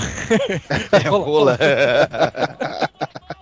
Marcelo? Eu gostei muito do filme, assim, contexto geral da coisa, do, no mercado de filmes de super-heróis, de blockbusters que a gente existe, ele é um filme que consegue ser, pelo menos, acima do, do que geralmente se fazem, né? Contexto geral mesmo, de vários filmes que saem blockbusters nos últimos tempos, esse aí consegue ser bem acima do, em vários conceitos. Tem muita ficção científica que eu adoro, tem Krypton que eu adoro, tem essa parte otimista que eu gostei pra caramba, achei muito bem feita, muito bem colocada, até uns pontozinhos problemáticos aqui e acolá, mas não tem como ser perfeito, acho que não existe filme perfeito hoje em dia dentro do mercado for um blockbuster assim, é muito difícil ter mesmo. E a ação dele eu adorei essa ação. Tem uma- algumas ações que poderiam ter sido retiradas, tem, mas eu acho que a ação, tipo, é o filme feito pra jogador do videogame, é feito pra quem adora explosão também. Então, pra mim, é divertido, pega uma pipoca, tomar meu refrigerante e assistir 50 mil vezes esse filme, vou gostar com certeza. Daniel HDR. Eu não vou dar nota, porque eu não acredito nesse conceito, é conceito furado de nota. Mas, cara, eu vou citar de novo aqui, sabe? É, o- é o filme que precisava pra reapresentar o personagem pra uma nova geração. É um filme que precisava pra animar de novo a Warner a investir no seu universo cinematográfico. Todo mundo que viu o Batman do Christopher Nolan pensava assim, pô,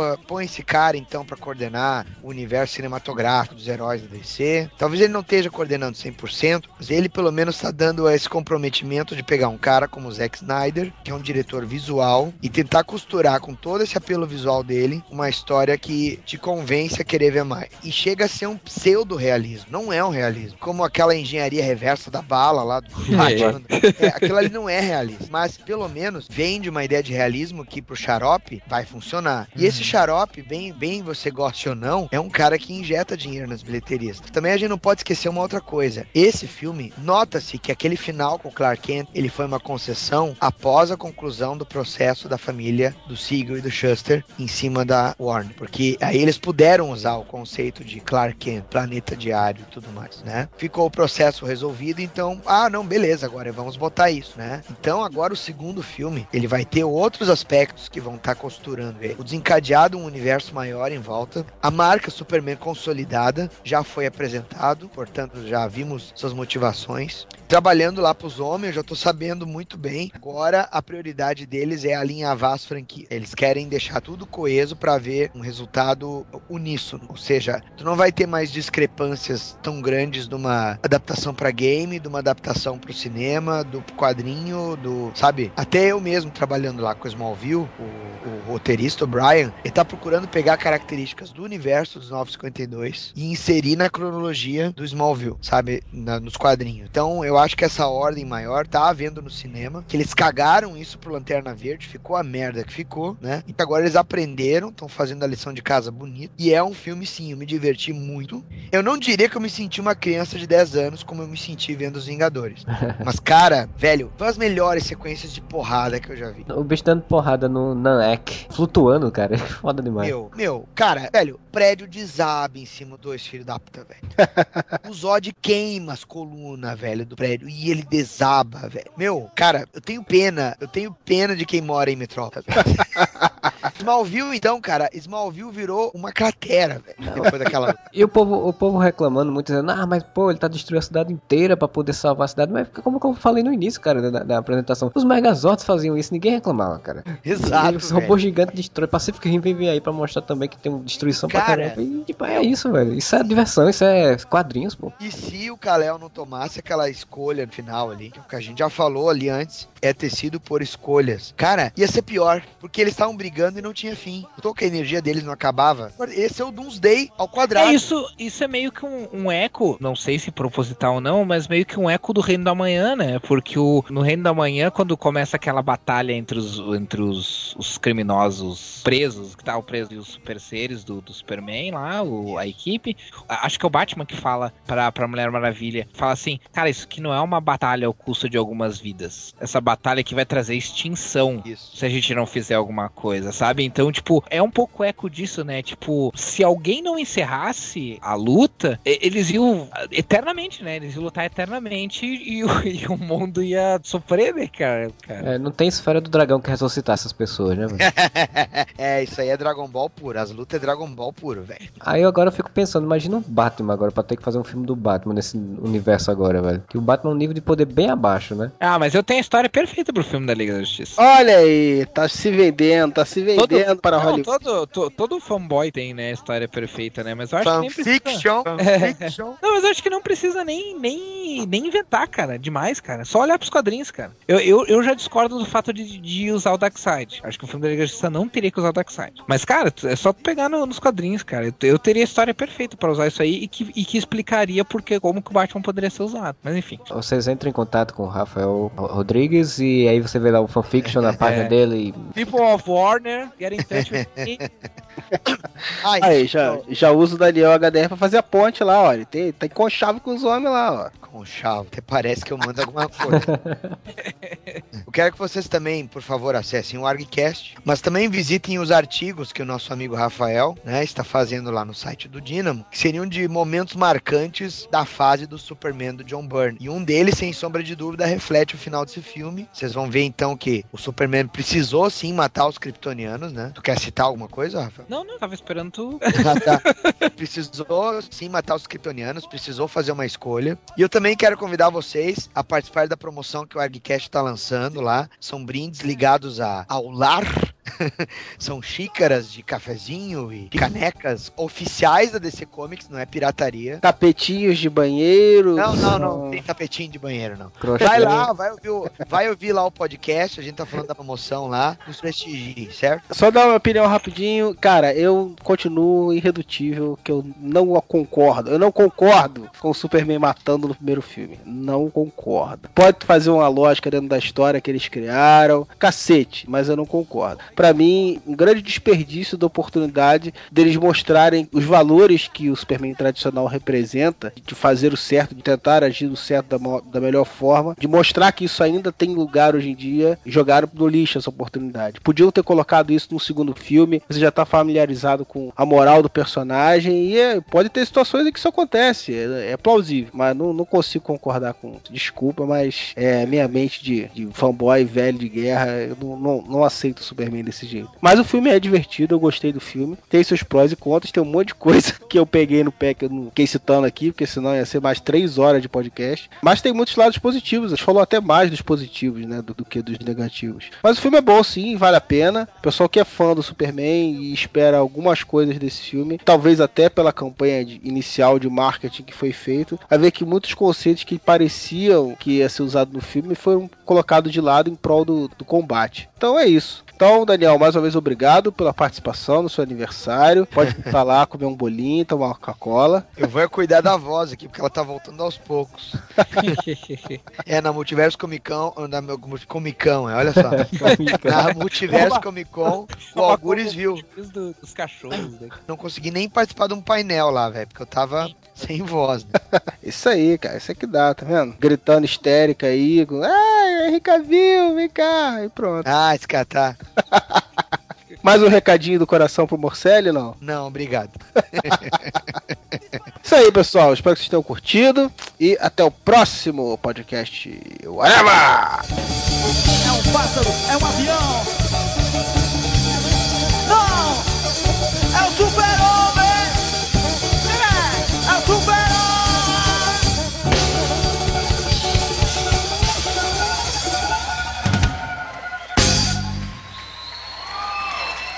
Isso aí.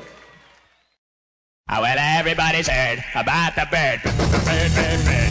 The bird's a winner. É, você achou que nunca mais ia ter leitura de comentários, que nós ficamos três podcasts relapsamente não fazendo, né? Mas é, mas estamos aqui novamente, Freud, senhor Marcelo e senhor Rafael, para finalmente pagar a prenda, né? Estamos aí vários podcasts sem gravar a leitura. E vamos começar aqui pelo podcast 144, Ceticismo. Mor cético do Areva, senhor Rafael, quer fazer as honras e começar aí? Eu escolhi um comentário do, do Stuart aqui, que é uma coisa interessante. Ele falou assim: aliás, ser cético é complicado com a internet. Se as pessoas já ficavam com o pé atrás, sem muita confiança nas informações que achavam na rede logo no começo, imagine hoje que existem sites especializados em gerar conteúdo de deliberadamente falso. Tem duas coisas a falar so sobre isso bem rápidas. A primeira é que, cara, as pessoas não ficam com o pé atrás sem muita confiança nas informações na internet. Pelo contrário, esse é exatamente o problema. E segundo, eu sou totalmente a favor dos sites de conteúdo falso, como Sensacionalista, como Diário de Barrelas e outros sites, assim. Por quê? Eu acho que enquanto as pessoas não forem céticas nas redes sociais, elas merecem se fuder compartilhando notícia falsa. Esses sites, eles fazem um serviço de utilidade pública, de fazer com que as pessoas compartilhem as informações erradas, depois elas sejam ridicularizadas, por isso elas acabam aprendendo a não compartilhar coisa sem olhar se é verdade ou não. Mas assim, você não, não, não, acredita mesmo que deu na mídia, deu no, no Jornal Nacional, deu no Fantástico Extra, o Facebook vai ser pago. Nem vou falar, cara. Eu, perco cada vez que cada vez que acontece uma coisa dessa, eu acho que eu perco uns cinco amigos no Facebook. Porque eu sempre escrevo alguma coisa com a exata intenção de ofender essas pessoas. Eu prefiro perder os amigos, mas fazer com que essas pessoas se liguem e parem de ficar compartilhando essas merdas, do que continuar com eles de amigo no Facebook e eles continuar compartilhando essas merdas. Ah, vou mandar umas corretinhas pra você, Rafael. É.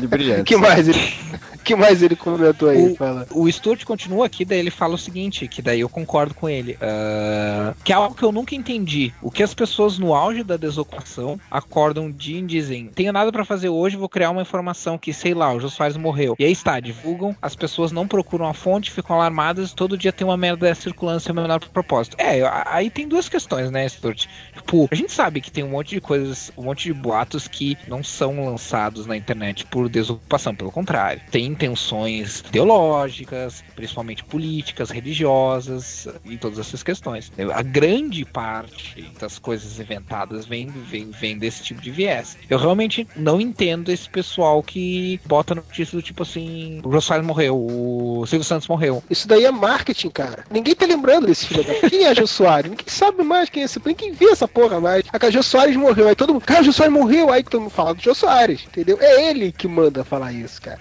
Ou então, tipo, deu na mídia, o Facebook vai ser pago. Eu não entendo o que, que as pessoas ganham em inventar essas merda aí. Esse do Facebook eu morrendo de rir, velho. Deu na mídia, velho. Tipo, é uma coisa muito. Deu na mídia, saiu no Fantástico, saiu no Jornal Nacional Extra. Eu ri sozinho, cara. Velho. Não, mas o foda é quando o cara fala o Bolsa Família vai acabar. Aí fudeu, né, cara?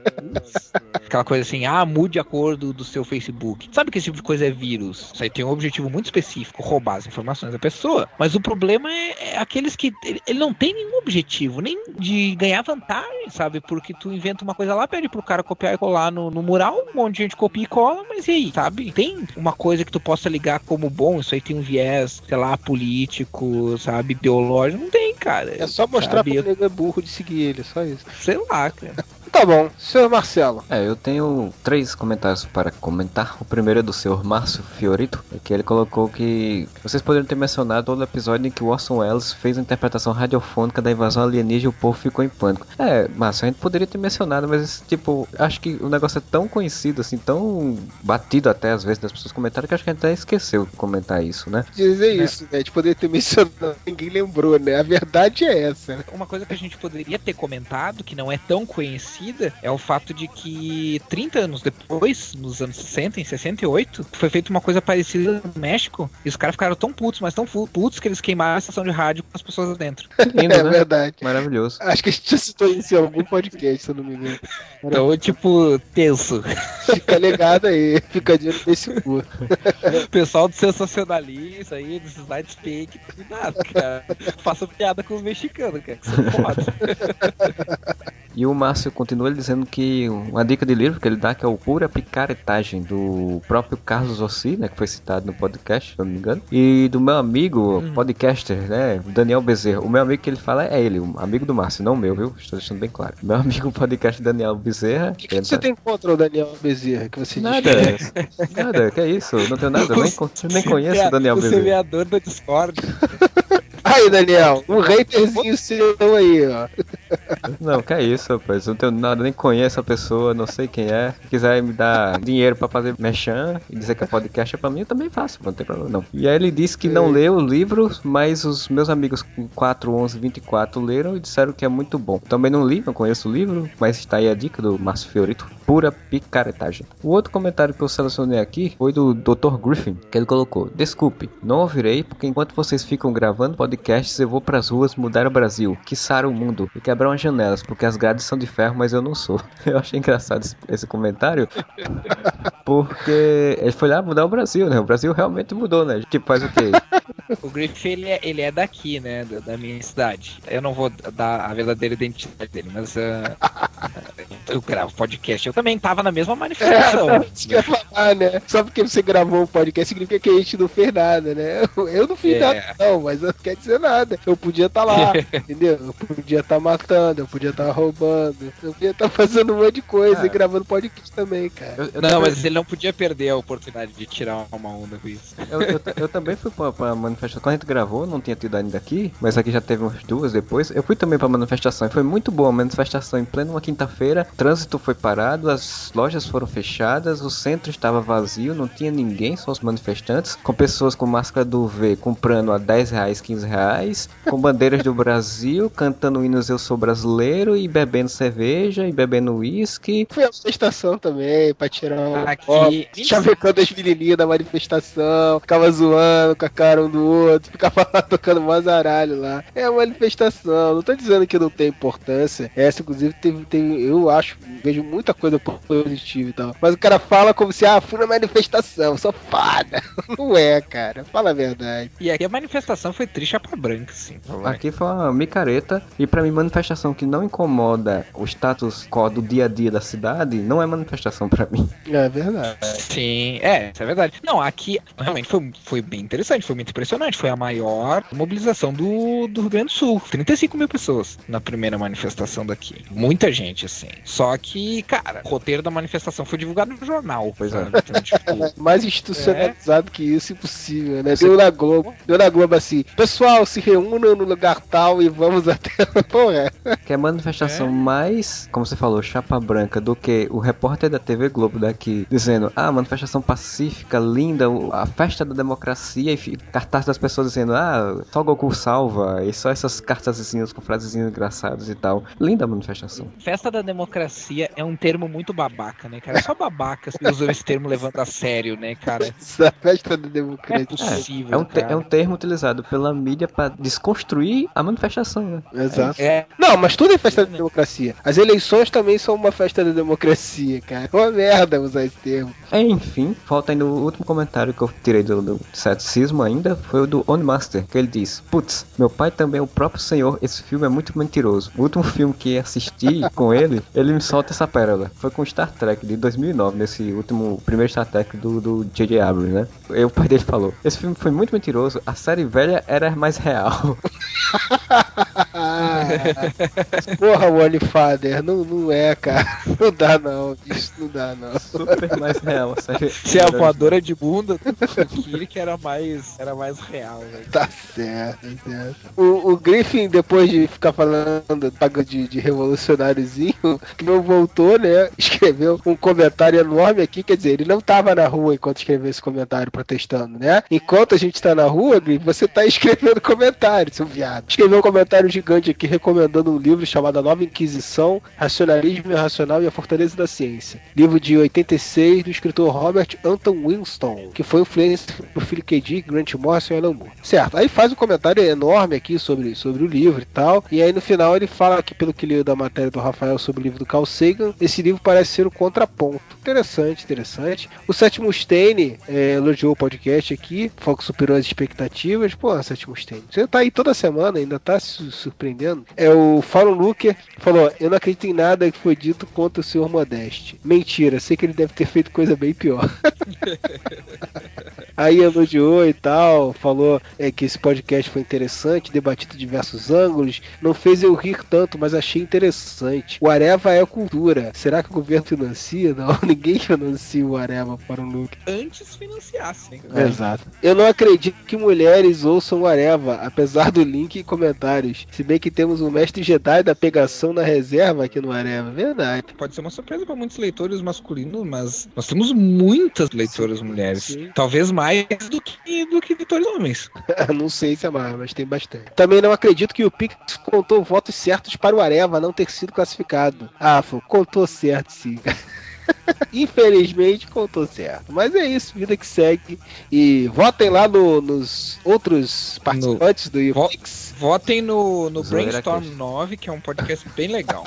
Não, é sério mesmo, é um podcast bem massa. Mais ou menos, né? Depende. Tem, um- tem um podcast lá que é uma merda, um tal de MDM. Tem, tem uns dois merdas lá naquele podcast. Quer dizer, dois que eu posso falar aqui, né? Tem muitos São merdas. uns merda.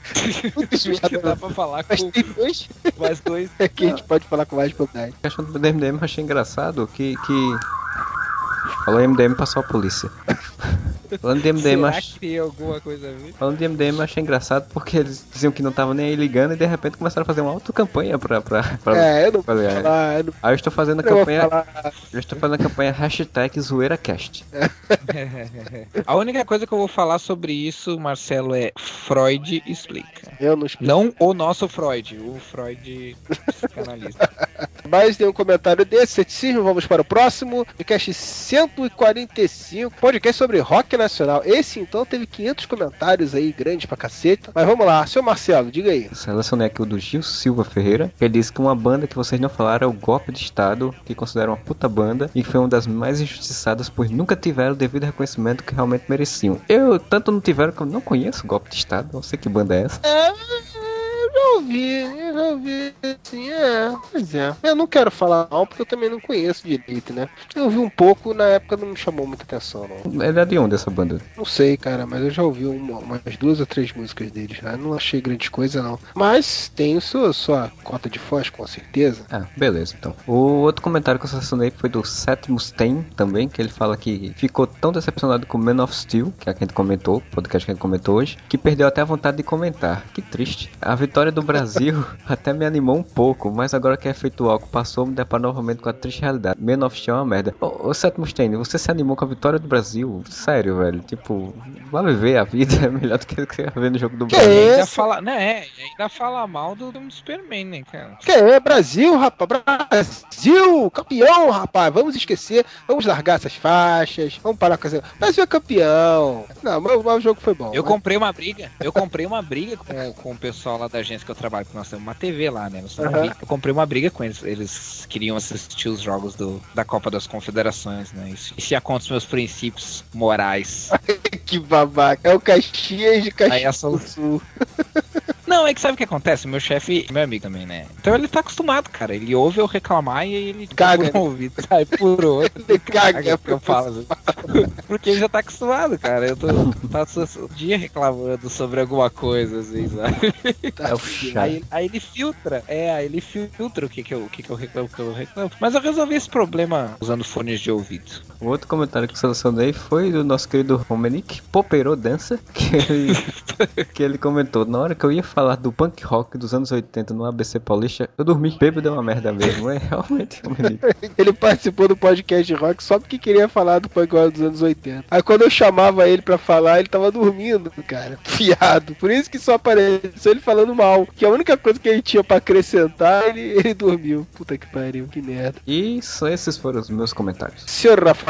O Alex Azevedo falou o seguinte: Eu sou da mesma escola do Romenick. Pode até ter umas músicas boas no meio dos rocks brasileiros, mas não me interessa em conhecer. Pô, cara, mas tu não vai conhecer, tu não vai saber se é bom mesmo, cara. O que acontece é o seguinte: mesma coisa que eu falo com relação ao filme de terror, eu falo com relação ao, ao rock brasileiro. Se vocês forem atrás daquilo que a mídia sempre mostrou, com certeza é, é sempre mais do mesmo. Agora, se procurar vasculhar bastante, tem bastante coisa legal aí. O, o cenário do, do rock gaúcho, por exemplo, sempre foi bem fértil, assim. Tem muitas bandas por aí que nunca tiveram muito reconhecimento, porque talvez esses estados não tinham uma- um cenário de rock tão forte quanto era o, o de Brasília, quanto era o de São Paulo, Rio, o próprio Rio Grande do Sul. Mas, cara, pouco de esforço aí, o cara encontra muita, muita coisa boa. Pelo menos de, de mais antigo, né? Eu, de rock brasileiro recente, assim, eu realmente não conheço nada. Então, o que importa no comentário dele é que ele fala o seguinte: quando me mostraram o rock pela primeira vez foi com Motorhead, daí foi só pra cima. Para não dizer que não escuto nada produzido aqui, escuto brega aos montes. De Babal do Pandeiro a Roberto Carlos. Sim, RC é brega. Eu acho Roberto Carlos uma merda. Eu prefiro Erasmo. Mas. Quem não conhece, escute Babal do Pandeiro porque é foda. O Babal do Pandeiro é um gênio incompreendido que só vai ser valorizado daqui a tipo 100, 200 anos, assim. Ouçam porque é... vai explodir a cabeça de vocês. Esse Roberto Carlos é brega, ninguém tem dúvida disso. Mas as músicas lá Sim. até o início dos 80, assim, eu gosto, cara. Até hoje eu gosto pra caramba. E Erasmo também é foda, cara. Erasmo Carlos não tem o mesmo sucesso no Roberto, mas é foda pra caramba. Mais algum, Rafael? Não. Cara, tem vários comentários aqui do, do rock. O Animaster falou aqui que não consegue escutar Legião Urbana, não tem nada a ver com a qualidade da música, assim com o tom de superioridade intelectual de algumas pessoas com quem eu convivi que gostavam de Legião. A gente babaca tem todo tipo o Animaster, fazer o que, né? Por outro lado, gosto muito de Ultraje. O humor na música sempre me atraiu, mas não ao ponto de gostar de Eduardo do Zeg. Mas eu, eu concordo com o Animal Master, não- eu não, não tive essa coisa de amigos se sentir superior porque escutava Legião e tal. Geralmente o pessoal aqui da cidade se sente superior porque curte Chico Buarque e Caetano Veloso. Mas eu também dei uma enjoada fodida, assim, em Legião Urbana. Hoje em dia eu já não consigo escutar mais. É, Bom, eu nunca achei que, que Legião Urbana tocasse bem, né? Porque eles não tocam um ovo, né? Todas as músicas são as mesmas três notas, né? O que sempre me atraiu foram as letras, assim, que eu acho muito foda até hoje. Mas hoje em dia eu não, não, consigo ouvir. Na verdade, rock dos anos 80, hoje em dia, cara, é, é difícil, assim, as que eu ainda consigo, consigo continuar ouvindo, assim, do tipo, ah, de tiver uma playlist, eu quero ouvir, sabe? Ou coisa assim. Só o biquíni cavadão, né?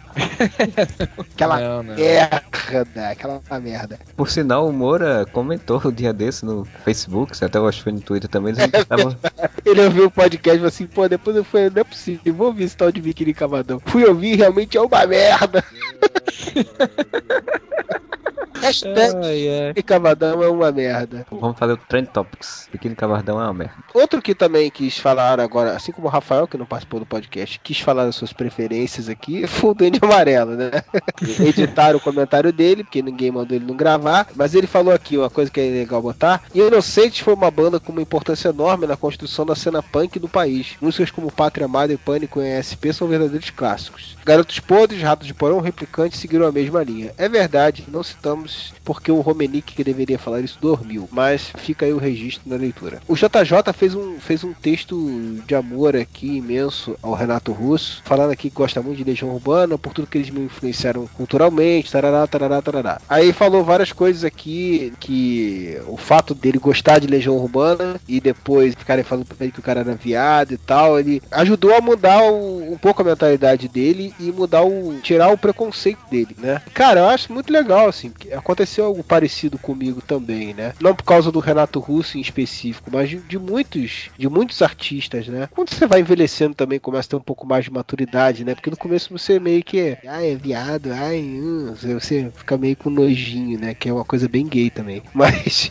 conforme você vai amadurecendo também, você já gosta de determinados artistas, para muita gente realmente acontece isso. E para mim isso aconteceu. Foi o ponto que assim, você começa a raciocinar, você presta atenção na letra dos caras, você entende que, porra, tá, e aí? O cara é viado, mas eu gosto do trabalho do cara. E por causa disso, o que, que tem a ver, cara? Então não posso gostar do trabalho do cara porque o cara é viado? Não tem nada a ver isso. E aí você começa a refletir um pouco mais sobre o assunto e entender que é um rótulo idiota, né? Você querer julgar a pessoa por isso. Então, isso que aconteceu com o JJ aconteceu um pouco comigo também. Não, e sem contar que tu sempre pode se identificar, né, cara? Por exemplo, não é porque o, sei lá, o Renato Russo, na letra da música dele, tá falando do relacionamento dele com o cara, que a situação que ele tá contando Sim. ali na, na letra não seja algo com que tu pode Não se aplica a uh, qualquer se relacionamento, né, cara? Não se aplica a qualquer relacionamento. e Tal. Às vezes tem coisas que são mais específicas, mas, cara, e daí, cara? De qualquer forma, cara, você ouve uma letra de uma música que tem um viés feminino. Tá, e aí? Você não pode gostar da música por causa disso, cara? Gil Silva Ferreira falou aqui, ó. Porra, vocês me fizeram lembrar quando eu estava mexendo no aparelho de som CCE e encontrei várias fitas cassete do meu irmão que é mais velho do que eu. E as fitas que eu descobri foi uma que tinha lado A e cabeça de dinossauro do Titãs e no outro lado B o do Ira. E aí ele foi falando aqui de várias, várias coisas que ele encontrou lá. Ele encontrou uma coletânea de punk rock chamada Ataque Sonoro. Tinha Ratos de Porão, Grinders, Vírus 27, Cólera, Garotos Podres tantas outras e tal. E aí legal aqui, ele falou aqui bastante do Garotos Podres, né? Garotos Podres realmente, né? Tinha o Papai Noel Velho Batuta, música muito boa. Tinha um, um vinil que eu peguei emprestado, tinha uma fita também do, do Garotos Podres que tinha essa música, tinha várias outras. É bem legal mesmo. Marco falou muito que já ouviu muita Legião, mas não consegue mais aguentar esse hype que montou em cima da banda e do Renato Russo. Qualquer fanatismo é chato, né, cara? É foda. E aí ele falou fonte de Legião, Raul Seixas e da porcaria do Angra. São os mais chatos que existem, Deus me livre. Cada vez que eu vou em qualquer show, até de bandas que só tocam covers de banda como ACDC, Sabá, Beatles, sempre tem um filho da puta que fica gritando toca Raul. Eu tenho que me segurar pra dar uma cadeirada no desgraçado. Aí o sétimo Stein que disse, ó, curto Raulzito, mas concordo 100% com você. E confesso que antigamente eu era o filho da puta que ficava gritando toca Raul. Inclusive eu tinha uma camiseta com essa frase maldita. Porra, sétimo Stein, tu é foda, hein, cara. Tu um penteiro, né? Ficava gritando essa porra lá, né? O Lázaro Fernando falou que gostou muito do podcast, que também cresceu escutando o rock dos anos 80. Tem de lado do Romenico, que pessoas que não curtem essas bandas, curtem mais bandas de fora. Mas quando você é novo e se conhece pouco de outra língua, não há nada como poder cantar em português. Ele se considera um legionário, né? Como chamados fãs da, da Legião Urbana na época da revista Bis. E aí ele falou de vários artistas aqui, citou um monte de artistas aqui que ele curtia e tal. Agradeceu o podcast. O Aoshi Senpai ficou puto aqui que eu falei mal do Biquíni. Não, eu não posso fazer nada, cara, esse banda não. Ele que vai reclamar com a banda, né? falou mal do Romenick, mas no final elogiou, falou que ficou impressionado com o conhecimento de velharias que a gente tem, que a gente deu boas dicas, que o programa foi fantástico, se whatever. Então isso daí, então vai se fuder, só porque falou mal da gente. O Rubens Cunha também elogiou o podcast, só falou mal do Romenick, que ele achou que a função do Romenick era ser o contraponto cômico, mas não alcançou o objetivo. que achou pouco produtivo convidar alguém que não tenha nada, nenhuma afinidade com o tema. É verdade, Rubem. Eu não sei que o Rubem caiu de paraquedas ali. Mas depois ele explicou que ele queria falar do punk, mas dormiu. É, é, é whatever. Acostume-se, Rubem, se você continuar ouvindo a gente. Falando do filme Cazuza, que passou a ideia que o pai do Cazuza só soube quanto o Cazuza era bom depois que eu vi uma, uma gravação do Caetano. O mais importante que ele falou aqui é que no meio do podcast, eu não lembro quem, citou que o Caetano Veloso falou mal da Blitz quando a Blitz apareceu. E ele tá questionando assim, qual a fonte dessa informação? Pelo visto, ele é bem putinho do Caetano. Me desculpe, Rubem, mas é o que passa aqui. E pelo visto, ele ouviu o podcast sobre ceticismo e está exercendo seu ceticismo. Exatamente. Falou aqui que o Caetano sempre foi bastante apegado ao rock, que filmou parcerias bastante polêmicas na Jovem Guarda, os Mutantes, por exemplo. Tudo isso é verdade, é fato confirmado. Agora, a fonte dele ter falado mal da Blitz, eu não faço a menor ideia. Eu não lembro nem quem foi que falou isso durante o podcast. Quando falou, também ficou assim, é, falou, é, é tal. A gente comentou em cima disso. Mas é, é cara, é o whatever. Então você tem que exercer o seu ceticismo e questionar, porque a gente também, eu não sei quem foi que falou isso. E a informação que não posso atestar a procedência. Então fica aí. O Sétimo Stênio falou também do, do, da parceria do Raul Seixas com o Marcelo Nova. Tem eles cantando no Jô Soares e tal. É verdade, mas eu não sei nem porque que eu tô citando isso. Não vale a pena. Desculpe, Sete, mas é verdade. Agora o mais importante foi o comentário do Guests ele falou assim: o Nazi comprava drogas de um cara aqui na minha rua. Informação pertinente. Olha só, um leitor que tá falando isso, Nazi. Embora eu não acho que você vai questionar isso e um dia você ficar sabendo. Agora, o mais legal foi a resposta do sétimo Stein. Quando o cara chamou, falou que o Nazi comprava drogas. Por um instante achei que você estava falando do Modeste. Ê, Modeste. Olha a fama que o Modeste tem, né? Nazista drogado, hein? Porque o Nazi, no caso, ele confundiu por outro motivo, né? ah, vamos lá, essa leitura já tá gigantesca, né? Também, acumulada. Vamos para a última e derradeira, finalmente. Podcast 146, melhores histórias do Superman nos quadrinhos. Pode começar aí, senhor Rafael. Bem, eu só tenho comentário do Eduardo Souza, que falou: padrão Areva de qualidade no posto, nenhuma imagem das histórias comentadas. Isso é uma putaria. Bom, tem duas coisas para comentar. Primeiro, é ao mesmo tempo verdade e não é verdade. Realmente não tem no post propriamente dito, mas no banner do podcast tem imagem de todas, talvez não de todas, mas de, várias das HQs que a gente comentou. Alguma coisa tem. O que acontece é que, infelizmente, o Areva é uma coisa que vou, vou colocar as cartas na mesa. Nosso chefe não, não tá pagando nosso salário. e, e, e, e, a gente tá meio que fazendo um motim para ver é. se a gente consegue porque a gente tá com alguns seis, sete, quase sete anos de salário atrasado já. e, é isso que eu ia falar. Deveria de salário, a gente não tinha feito nada até hoje, que nunca teve nenhuma remuneração essa merda. então a gente vai começar a não botar mais as coisas no post pra ver se, se os leitores começam a reclamar. A gente vai botar... chefe começa a me pagar, a nos a pagar. gente vai botar um botãozinho de doações. Conforme for a doação recebida na semana, a gente coloca o podcast no ar, aí não é só coisa escrita, não. Podcast no ar. Se não tiver doação, a gente não bota porra nenhuma agora. Vai ser assim, velho. É uma boa. Mais algum, Rafael? Uh, não. Uh, não? Então, uh, Marcelo? Comentário aqui do sétimo Stain. Hoje eu tô lendo 50 mil comentários dele. Que ele diz que nem os comentários esses putos estão lendo. Além disso, só o Rafael e o Duende postam alguma coisa nessa jossa. Meu querido amigo Thiago Moura foi me defender dizendo que justiça com Marcelo aí. E realmente, justiça comigo que postam várias coisas que ninguém nem olha porque também não são importantes, não são relevantes, não são interessantes. Que isso, que isso. O comentário mais interessante foi, você não vai ler, que o, o Reimer fez um comentário como Fabrício Eduardo. Ele comentou depois assim, do comentário seguinte, né, para as pessoas saberem quem é, ele botou assim, eu sou o Reimer. Aí o Marcelo botou, eu sou o Marcelo, prazer. Aí o Goku botou, oi, eu sou o Goku. É, é, que mais, Marcelo? O Renner tá começando a perder o posto, né? De, de, de leitor número 1 um do Areva ah, pro Seth Mustaine, né? Mustaine, Mustaine tá, tá aí, tá firme e forte aí. É, tá, tá páreo duro agora os dois ali. É, mas o Mustaine ainda não mandou matérias pra gente, então tá, tá atrás aí. O, o Renner já mandou algumas. E nem gritou o Areva na Argentina. É, e não gritou o Areva na Argentina. Ah, é verdade, é verdade. Tem que se esforçar mais, tem que se esforçar pro, mais, pros, le... pros leitores novos que querem, que querem alçar, eh, chegar a condição de, de fã número um do Areva, de leitor número um do Areva, que nem o Renver, ah, vocês vão ter que superar o que o Renver fez, que ele foi lá É. na praça. Qual a praça lá de, de, de- Ah, de- sei lá, de- a praça. O le- Buenos Aires? Ó, mas eu- gritar o Areva lá e gritou errado. O posto do Renver nunca vai ser tomado, porque ele é o nosso leitor Arueva. Então ninguém nunca vai ter tomar o posto de leitor Arueva. O leitor Uareva, o leitor Arueva é do Renver, não tem como. Outro comentário que eu coloquei, que é também do Seth Mustaine, que ele coloca diz- dizendo, né? Porque no- na chamada do podcast tinha Superman, onde é que tá você, meu filho? E ele botou, valeu, whatever. Essa frase me fez lembrar daquela maldita música do Fevers. Agora essa merda não sai da minha cabeça. Já a segunda ou terceira vez, graças ao whatever, que isso acontece. Tempos depois, que ele deve ter colocado isso antes de ouvir o podcast, tempo depois ele vol- ele voltou e botou. E pra piorar, ainda coloca a música do podcast também. Então, Sérgio Michele, pra vocês, ah, espero que você tenha gostado do setlist do podcast de hoje também. Que tenha ficado muito bom pra você. Olha só, vou falar uma coisa. É bom vocês não ficarem reclamando dessa música, porque senão daqui a pouco ela vai ficar igual a Angélica. A gente vai dar um jeito de colocar ela em todo podcast. Tome cuidado. Ele vai ser o musiquinha do- da leitura dos comentários. Né? Ele aí, já pensou? Vou botar essa música. Só de sacanagem.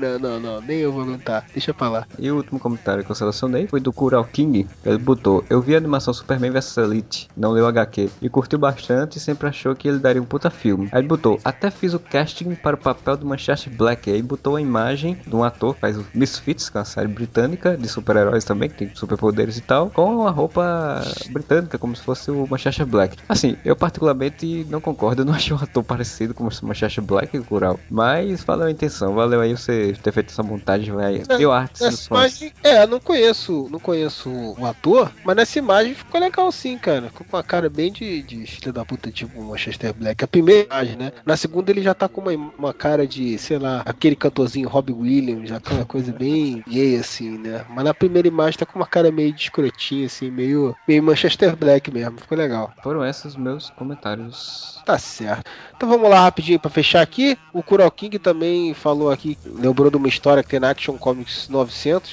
que ele faz uma manifestação pacífica no país lá e o governo do Zeu enche o saco dele. Ele fala que deixara, que deixara de ser americano. Isso é verdade, essa história eu não li, eu não li, mas essa história teve muita polêmica na época, né? Por causa dessa declaração dele, que ele fala que não é americano, que ele é do mundo, não sei o que. Na época deu uma polêmica do Cacilda lá nos Estados Unidos de, de ter uma história do Superman onde ele fala isso. Ele, ele rejeitou a cidadania americana, né? É. Nessa, nessa edição, né? Sim. Sim, foi notícia em, na imprensa. Na imprensa normal, cara. Tipo, fora de quadrinhos, assim. Isso aí. Era uma edição comemorativa, né, cara? Especial, não sei o que. Aí teve, isso foi uma um quebra-pau fudido. Comentário do Fabrício Eduardo, que motivou aquela sequência ali que teve até o Goku. Ele citou aqui algumas histórias favoritas dele. É Pelo Amanhã, que é a história do. desenhada pelo Jim Lee, né? É, de que Ah, Renver, ninguém merece, cara. Essa é a pior história do mundo. Ele disse que gosta dessa jossa, o capítulo 9 me conquistou. o último filho de Krypton, que é o homem que ele vira um lanterna verde, essa eu não li, eu não li. E disse que adora a fase Burning, diz que a leitura flui muito bem, pode ter umas coisas defasadas e tudo, mas a leitura flui muito bem ao contrário das mensagens de hoje. Isso aí. É, Então, Renver, você lê as minhas matérias que eu fiz lá no site do, da Dynamo, lá do ARG, sobre o Superman de John Byrne. a gente acabou de fazer jabá pro ar grande podcast. Meu Deus do céu. Deixa eu só falar do Pelo Amanhã. O Pelo Amanhã, cara, a, a história realmente é uma, é uma merda. Me desculpa, é uma merda. Mas a ideia é muito boa. O pior é que a ideia é muito boa, cara. Eu não sei se eu fico mais irritado porque a história é uma merda ou pelo fato de que o Bazarello conseguiu estragar uma puta, desperdiçar uma puta de uma, de uma ideia que ele teve, sabe? É, mas teve influência também. O Rafael já comentou isso uma vez, né? Teve influência pra caramba nisso aí. Teve interferência editorial. Porque as seis primeiras edições são bem lentas, bem cadenciadas e cheias de filosofia e tal, e depois de repente as últimas seis são corridas pra caramba. Então alguma coisa aconteceu. Sim. E como ele disse que gostou do capítulo 9, ou seja, ele gostou foi da massa velha mesmo, não foi da... É, Alex Matos aqui, ó, não participa de porra nenhuma, pelo menos no- ele comentou aqui. Disse que não tava conseguindo achar a Angélica do banner. Tô comentando isso só porque o Carmine, cara, fez uma imagem do banner com uma cola Alex poder saber aonde tá a Angélica do banner. Pra você ver onde a gente chegou, cara. Não, a, a resposta do Carmine foi mobral, né, cara? Foi tipo assim, ó, tá aqui. tipo, Quer que eu só desenhe, ele ter botado uma flechinha e ter escrito assim, ó, está aqui. comentário aqui do Sétimo Mustaine, uma do- dentre os milhões que ele falou. Ele falou das histórias do, do Superman, né? Falou que os mensais geralmente são fracos. Mas em 2009 2011 teve fase muito boa, que me fez voltar a ler quadrinhos mensais por algum tempo. Com os arcos Brainiac, Novo Krypton, O Mundo contra Superman, A Última Batalha de Novo Krypton e A Guerra dos Superman. Quem se interessa, essa fase vai do Superman 80 aos 107 da Panini. Realmente eu ouvi muitos elogios a essa fase na época. Foi uma fase muito boa, era escrito, se não me engano, ainda pelo Geoff Jones. Ele construiu toda uma nova status quo pro Superman que foi jogada totalmente de lado o reboot. o reboot que ele mesmo também ajudou a fazer, né? Então a Exato. culpa é dele.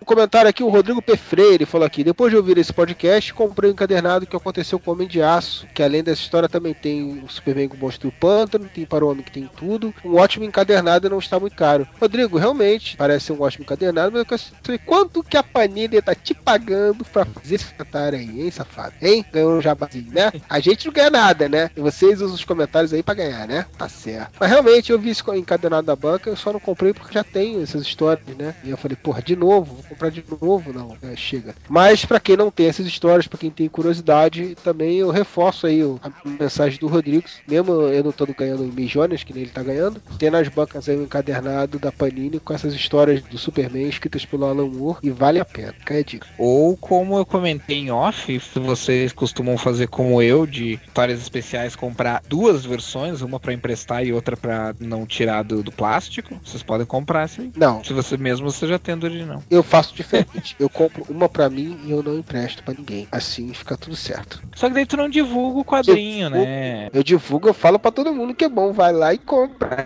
Minha não. Porra. resenha, né? Exato. Aí eu também, mas aí eu também posso reler as histórias e continuar com uma versão que vai estar lá lacrada e não mexida. É, você é rica, né? Você pode comprar dois, duas cópias. Eu não. Eu tenho filho pra, pra criar, tá certo? Não sou rico, só a única diferença é que eu não tenho filho pra criar, então eu gasto em gibi. Quer dizer, nem gasto- mais, né, na verdade, mas enfim. Então é isso. Leitura de comentário mais gigante de todos os tempos. O podcast já ficou tão pequeno.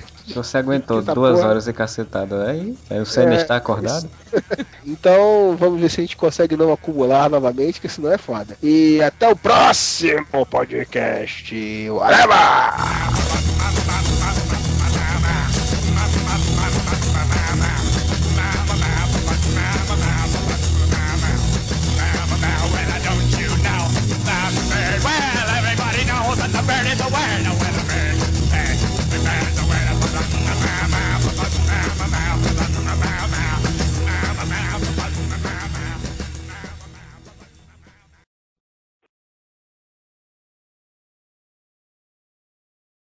Acabamos de ver o filme do Superman 1, certo, filho? É, A Lois Lane para o carro e começa um terremoto na mesma hora, não é isso? é. O super-homem vai fazer as coisas dele lá. Quando ele percebe que a Lois Lane está em perigo, ele volta e encontra ela. No terremoto. Não, mas ela morreu, não foi? É, morreu. Empacotou.